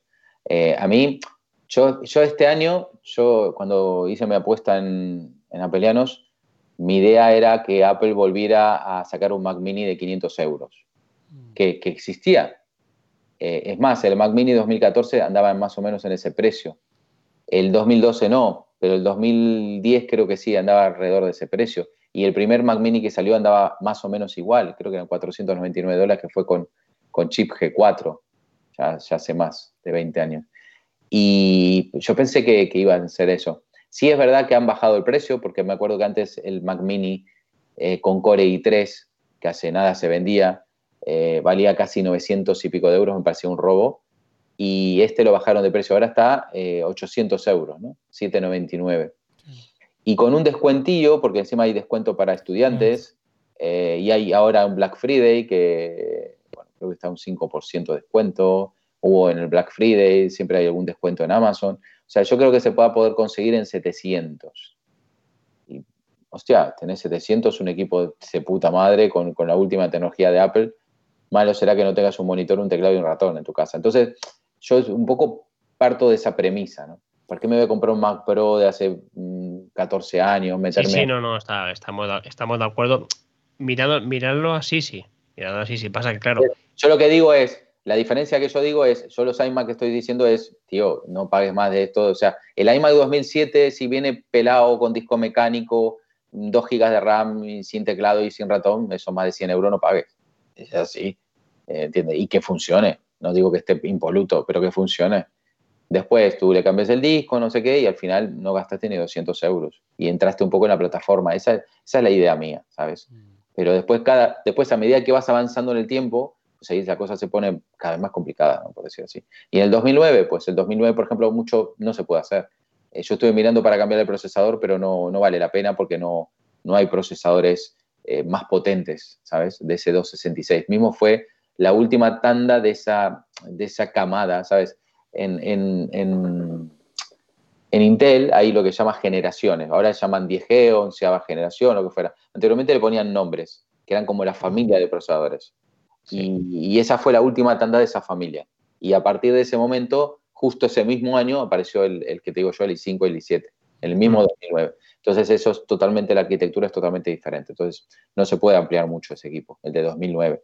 Por eso el de 2009 lo único que puedes hacer es ponerle RAM. Si es que es lo que pasa? Que yo le comento, pues, eh, bueno, eh, yo tengo la, suerte, pues, que, que he heredado eh, un equipo de la empresa y entonces sí que le metí un disco duro, le metí la RAM, entonces pues más salió. Ahora luego le comento pues lo que, lo que Jordi ha hecho, todos los cambios que ha hecho, que la, y entonces pues se lo dice la gente ostras, le cuentas, ¿no? Porque hablas de cosas, pues le cuentas esto y ellos, ostras, pues yo lo que quiero es eso para mi niña, algo, pues, bueno, bonito, barato, ¿no? Para mí, un iMac, un iMac es un buen producto. ¿eh? Sí, es lo que yo te iba a decir. El iMac es un producto para, un, para un niño que, está ahí en el escritorio, no ocupa muy poco lugar, es bonito. Exacto. Tiene un diseño bonito y se ve muy bien. Buenos altavoces, como te comenté, el iMac este, mi hijo, aparte y la, pantalla se ve muy bien. Que para que encontrar un monitor, para encontrar un monitor TFT eh, que, o eh, IPS que TFT, no, perdón, IPS, que, que, se vea igual que se ve un iMac, ya te tienes que gastar dinero, ¿eh? Sí, sí. Bueno, ahora, ahora todo es muy así, pero te quiero decir que, que al final con 200 euros estás, estás eh, bueno, eh, resolviendo un, un, equipo y, en serio, fuera de coña, o sea, eh, si anduviera mal diría anda mal, no anda mal, anda, me, me sorprendió cómo quedó ese iMac con todas esas actualizaciones que le di. Eh, mismo mi hijo es, eh, funciona bien con ese equipo. Eh, hemos hecho pruebas de hasta, hasta, hasta hecho renderizado, renderizado con ese equipo. claro, tarda más, obvio, claro, pero te digo que es por lo menos todo el menú, todo, todo lo que son el, el, modelado del, del, objeto 3D, todo, todo va con el iMac. Después posiblemente a veces me dice, papá, ¿puedo renderizarlo en el Mac Mini que va más rápido? Pues sí, hombre, trae el modelo, lo renderizamos aquí pero, mm, pero no, es, no es inusable. Y bueno, yo qué sé. Por ejemplo, la otra persona que le había arreglado el, este iMac 2009 se lo llevó que para el hijo y le instalé también el, Teams y el Zoom, porque lo usa para las clases y no sé qué, y, lo usa todo el tiempo, el tema fimático. Y le pregunté ya el otro día, porque tenía un poco de miedo, porque sé que ese equipo tiene un problemita ahí que puede en cualquier momento aparecer un kernel panic. Y me dijo, no, no, va, va genial hostia, ¿sabes? O sea, y bueno, ya tiene unos cuantos años, se lo compró nuevo, pues ya tiene 11 eh, años, ¿no? 2009 estamos en 2020, tiene 11 años el equipo. Me gustaría un PC, un PC que sea usable, que tenga 11 años. No lo sé. ¿eh? hombre, hay, hay, PCs que, que si son un poquitín potentes, sí. Pero, pero bueno, usables quizá no a ese nivel, porque lo que tú estás diciendo, que tú le has metido bastantes cosas de, procesos y de programas que tienen ya un poquito ya de rendimiento, que ya están, que ya están pidiendo un poquito de chicha. Sí, no, yo creo que, no sé, a mi punto de vista para una persona que quiere entrar al mundo Mac me parece, un buen equipo, este en concreto. Yo más no me tiraría más adelante porque sé que va a empezar a, a trepar el precio, ¿no? Ahora, ahora estoy en este proyecto del, del, de 27 pulgadas, cuando encuentra uno que se me ponga a tiro, eh, preferente. Eso que vaya mirando, Esteban, que vaya mirando, o, no sé, no sé, si, si, nosotros vemos alguna cosa, pues se lo comentamos. Sí, sí, yo veo alguna cosa. Ahora estaba, mientras hablabas y tal, estaba mirando, pero por eso he dado un par de precios ahí, ¿no? ¿Qué os parece el precio este que están dando? Pero ya veo que la gente, pues es lo que dice Adrián, ¿no? Que aquí se, se, creen que tienen pues eh, el oro guardado debajo del colchón y. Yo, sí, sí, hay de todo. Yo llevo tiempo mirando lo del Mac Pro por si había alguna oportunidad para, bueno, pues para cambiar el mío, para hacer algún invento o alguna cosa, o por si a alguien le pueda interesar. Y, y llevo un montón de tiempo viendo un anuncio de un tío que vende una caja vacía de un, de un Mac Pro, no sé exactamente cuál, porque no me he fijado, y pide 200 euros por la caja vacía de aluminio. Anda huevos. Sí, sí, bueno, hay de todo. Hay de todo. Pero bueno. Bueno, podemos ir cerrando un poquito ya el episodio. No sé si, si se queda alguna cosa en el, en el tintero. Adrián, ¿alguna, algo que comentar de temas viejunos? Se quedó, se quedó, se quedó el, el sensor que te olvidaste de conectar. Ah, bueno, sí. no, pero ya está, ya está conectado y ahora funciona de maravilla. Me dice, ¿eh? y, no me digas que tengo que desarmar todo de vuelta. Digo, sí. no, queda, no queda otra. Le, hice hacer el pendrive, porque digo, a ver si le hago desarmar todo y no es, no es que está el sensor mal. Entonces, eh, lo que no, contaste el, el, final de la historia. Al final armó el pendrive con el, con el software este diagnóstico de Apple y corrió el diagnóstico y efectivamente tenía, sí, sí. tenía el sensor desconectado. A mí me dijo que había hablado contigo y que dice, algo no han montado bien. Pero el otro día me llamó y me dice, sí, era el cable, lo monté y ya me funciona. Más contento que la hostia, ¿eh? Sí, sí, pero bueno, mira. ¿Cuál de el error es el famoso error de la gráfica también en ese equipo? Sí, sí, sí, hicimos pruebas cruzadas, lo que estábamos hablando antes, hicimos pruebas cruzadas y me dijo Adrián, dice, hostia, hazme el favor, pruébalo sin, sin un... Sin una, sin un módulo de RAM. Y sí, sí, hicimos la prueba y, la verdad es que, bueno, daba, daba el error ese, pero funciona bien. Daba el error cuando tenía los dos módulos. Sí, sí, sí. Cuando tenía un solo módulo no daba error. Exacto. Lo mismo que le pasaba al equipo que yo tengo acá, o sea que es un problema de diseño. Lo que pasa es que en el que yo tengo acá, saltan, era muy... Este eh, no hace kernel panic. Ojo, igual te tenés que preguntarle a la chica, yo ya te dije, cuando le devuelvas el ordenador, le decís, si va todo bien, cojonudo, y si ve que hace muchos kernel panic, pues que le saque un módulo. Total, con 4 gigas. Va que no, creo, no creo que le haga porque ella no hace renderizados. No, no, pero si lo hacía sin. Yo no, hice renderizar, yo eso lo hacía para forzarlo. yo llevo días. Yo, llevo días. En el diario El País y, se, me ah, pues, Yo llevo días trabajando con él, incluso ayer. Ayer estuve toda la tarde con YouTube eh, escuchando música de, Javi Vela. Estuve con las, con las, con las páginas de Javi Vela. Desde aquí saludamos a Javi. Eh, y sin problemas, ¿eh? Y no se calienta ni nada, ¿eh? También te, dice subir los ventiladores, ¿te acuerdas? Sí, sí, estuvimos tocando ah, con el Mac Fan Control, estuvimos regulando un poquito los ventiladores para que. Para que... digamos, que no esperen a que, a que levante mucha temperatura para, para poner revoluciones. Exacto, son, son cositas que van muy bien, sobre todo con los, con los MacBook eh, los, los MacBook, da igual que sea Air, Pro o lo que sea. Son un desastre. Sí, e, es, es importante que, pongan que salten a partir de 60 grados. Que empiecen a, saltar a partir de 60 grados, porque es que si no, eh, se calienta mucho y luego ya no hay narices de bajarlo. Sí, porque a Apple lo que no le gusta es el ruido. Entonces lo que hace es, hasta que no llega a 90 grados no pone los ventiladores. Exacto. O sea, bueno, están, están a mil revoluciones, pero son ventiladores, especialmente los de portátil, llegan hasta 5000 y pico de revoluciones.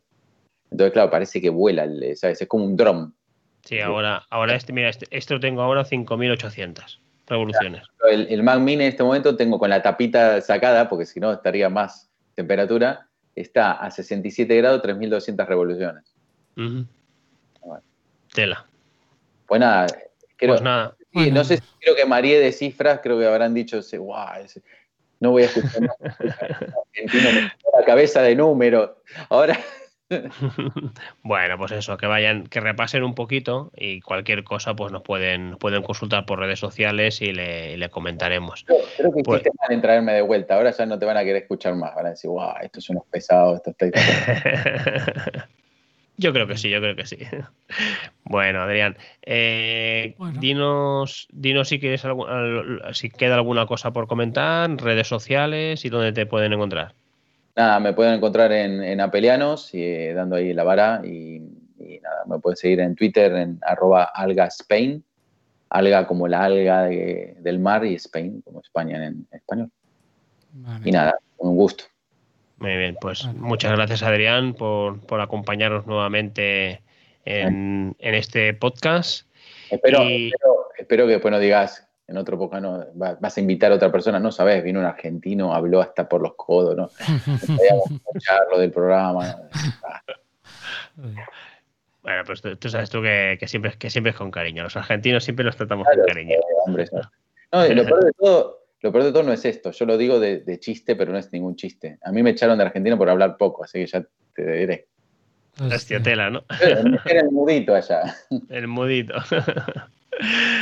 Pues nada, pues nuevamente dicho, muchísimas gracias por acompañarnos de nuevo, por, darnos aquí toda tu sabiduría de, experiencia viejuna. Y lo dicho, hasta, hasta otro episodio. A mí me podréis encontrar aquí en, Cuevas del Silicio, en, con, junto con Esteban en Voces Nocturnas, allí con el podcast de Lucas, y por Twitter en mi cuenta personal como Jordi Beltrán-M. Pues a mí me podéis encontrar aquí en Cuevas del Silicio, contigo, Jordi. Eh, me pueden encontrar colaborando con Voces Nocturnas y en el podcast informático por accidente. Y, transpirando, desarmando el Mac Mini. Sí, sí, sí, sí. La verdad que yo soy, soy muy, muy miedoso. Voy, si alguien desmonta o desatornilla cualquier cosa, yo la desatornilla, pero con mucho cuidado, no vaya a ser que... No, cuidado. y, aquello que tienes que hacer un poco fuerza, ahí ya me cago. Cuando tengo que hacer fuerza para sacar, ya pienso, ay, que lo voy a romper.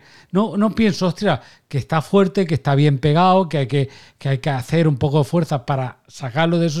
No, no, ya me entran las cagaleras de la muerte. Aquí no, es, recomendable para, que vayas a desarmar bombas, por ejemplo. No, no, no, no, no. no. Me, da, me, da cosa, me da cosa mucha. Pero bueno, voy poco a poco. A lo mejor si Jordi lo haría en media hora eh, o tú en media hora, pues yo a lo mejor se me va una hora y pico cogiendo aire y todas estas cosas. Jordi, como verás, le gusta practicar porque lo armó todo de vuelta y se olvidó un cable adentro. Sí, yo ya se lo he dicho a él. Por ejemplo, yo estoy montando ahora. Más rápido, ¿no es cierto, Jordi? La primera mm. fue una hora volver a armarlo y la segunda fue en 20 minutos. Me fue bien, me fue bien porque eh, se me había olvidado hacer la foto general, la foto de todo montado. Y, ya me acordé cuando ya había puesto la, la pantalla y dije, ostras, levanto la pantalla y hago la foto. Digo, mira, pues que den por saco, no hago foto. Mira, al final sí que ya, tengo foto. Te voy, a, dar un ejemplo del iMac este que viene pegado. Imagínate si te hubiera pasado con el iMac pegado. Uf. O sea, lo terminas de pegar, transpiraste todo, no sé qué, mm, adentro. Digo, Dios. posiblemente lo hubiese probado el funcionamiento antes de pegarlo. ¿Cómo? Bueno, pues, dejándolo caer, así puesto plano. No sé, de alguna manera, no sé, no sé. No sé, prefiero no pensarlo. prefiero no pensar. Bueno. Pues, muchas pues gracias, Adrián, por venir otra vez por estos, por estas cuevas de silicio aquí. Gracias, gracias por el aguante, porque creo que les dejé la cabeza así como un bombo. No, porque, porque, por ejemplo, yo que soy viejuno de edad, pero, pero joven en el, en el mundo de, de Apple, pues toda esta información que das, pues a mí me viene bien porque me da conocimientos, ¿eh? porque siempre está uno abierto a conocer cosas nuevas y no las sabía, entonces siempre va bien alguien que sepa, que lleva pues los años que tú comentaste ya en el otro podcast, que son bastantes, con este mundo, dentro del mundo de, Apple, y va bien pues pues informarte y es aquello, ¿no? Lo que dices o comentate, cualquier ayuda, cualquier cosa, pues yo a mí me viene bien porque si tengo alguna duda o me sale cualquier cosa, pues sé que te podré consultar a ti y me podrás al menos guiar, ¿no? Eh, dentro de lo posible, ¿no? y eso pues eh, es de muy agradecer, ¿eh? Sí, igualmente, igualmente te digo que es una retroalimentación, o sea, no, uno nunca sabe todo y, y cada pregunta que a veces los oyentes de Apelianos nos hacen, al final me hacen investigar, me hacen averiguar, eh, y, a veces ellos mismos te, resuelven el tema. Eh, nosotros tenemos un chat de Telegram, eh, bueno, tenemos un chat en Telegram, se llama Pelianos, y hay 1.600 personas ahí, y realmente hay gente de todo tipo y entre todos también se aprende, ¿no? O sea, no, uno no, no nace sabiendo y, se aprende todos los días. Y está totalmente de acuerdo. Es que al final, al final son las experiencias Sí, sí, de, el, prueba y error, lo que tú has comentado, dice, venga, pues voy a probar, oye, voy a investigar, he encontrado. Al final, pues mira. A mí me gusta mucho el rollo de la historia, ¿no? De saber el por qué. Mismo, creo que también había descubierto, aunque me estoy enganchando de vuelta en el podcast, nos estábamos despidiendo y volvemos de vuelta, pero que ese, ese equipo del 2009 era un equipo económico. ¿Te acuerdas que te había comentado que... Ah, sí, sí, sí, sí. Entonces es bastante lógico que, haya bajado, no digo la calidad, pero bueno, posiblemente... Le quitaron cosas, ¿no? Le han quitado cosas, sí. Y se nota, a veces se nota cuando desarman las cosas, se nota que le han quitado cosas. Pero bueno. Eh, pues nada. Pues nada. Mejor cortemos así de saco sin despedirnos porque lo tengo de experiencia de peleanos y el podcast a veces dura más que. Sí, sí, sí. sí, Bueno, pues, pues, Hasta, hasta el siguiente programa. Venga, muchas gracias. Nos escuchamos en un siguiente podcast. chao. chao. chao, chao.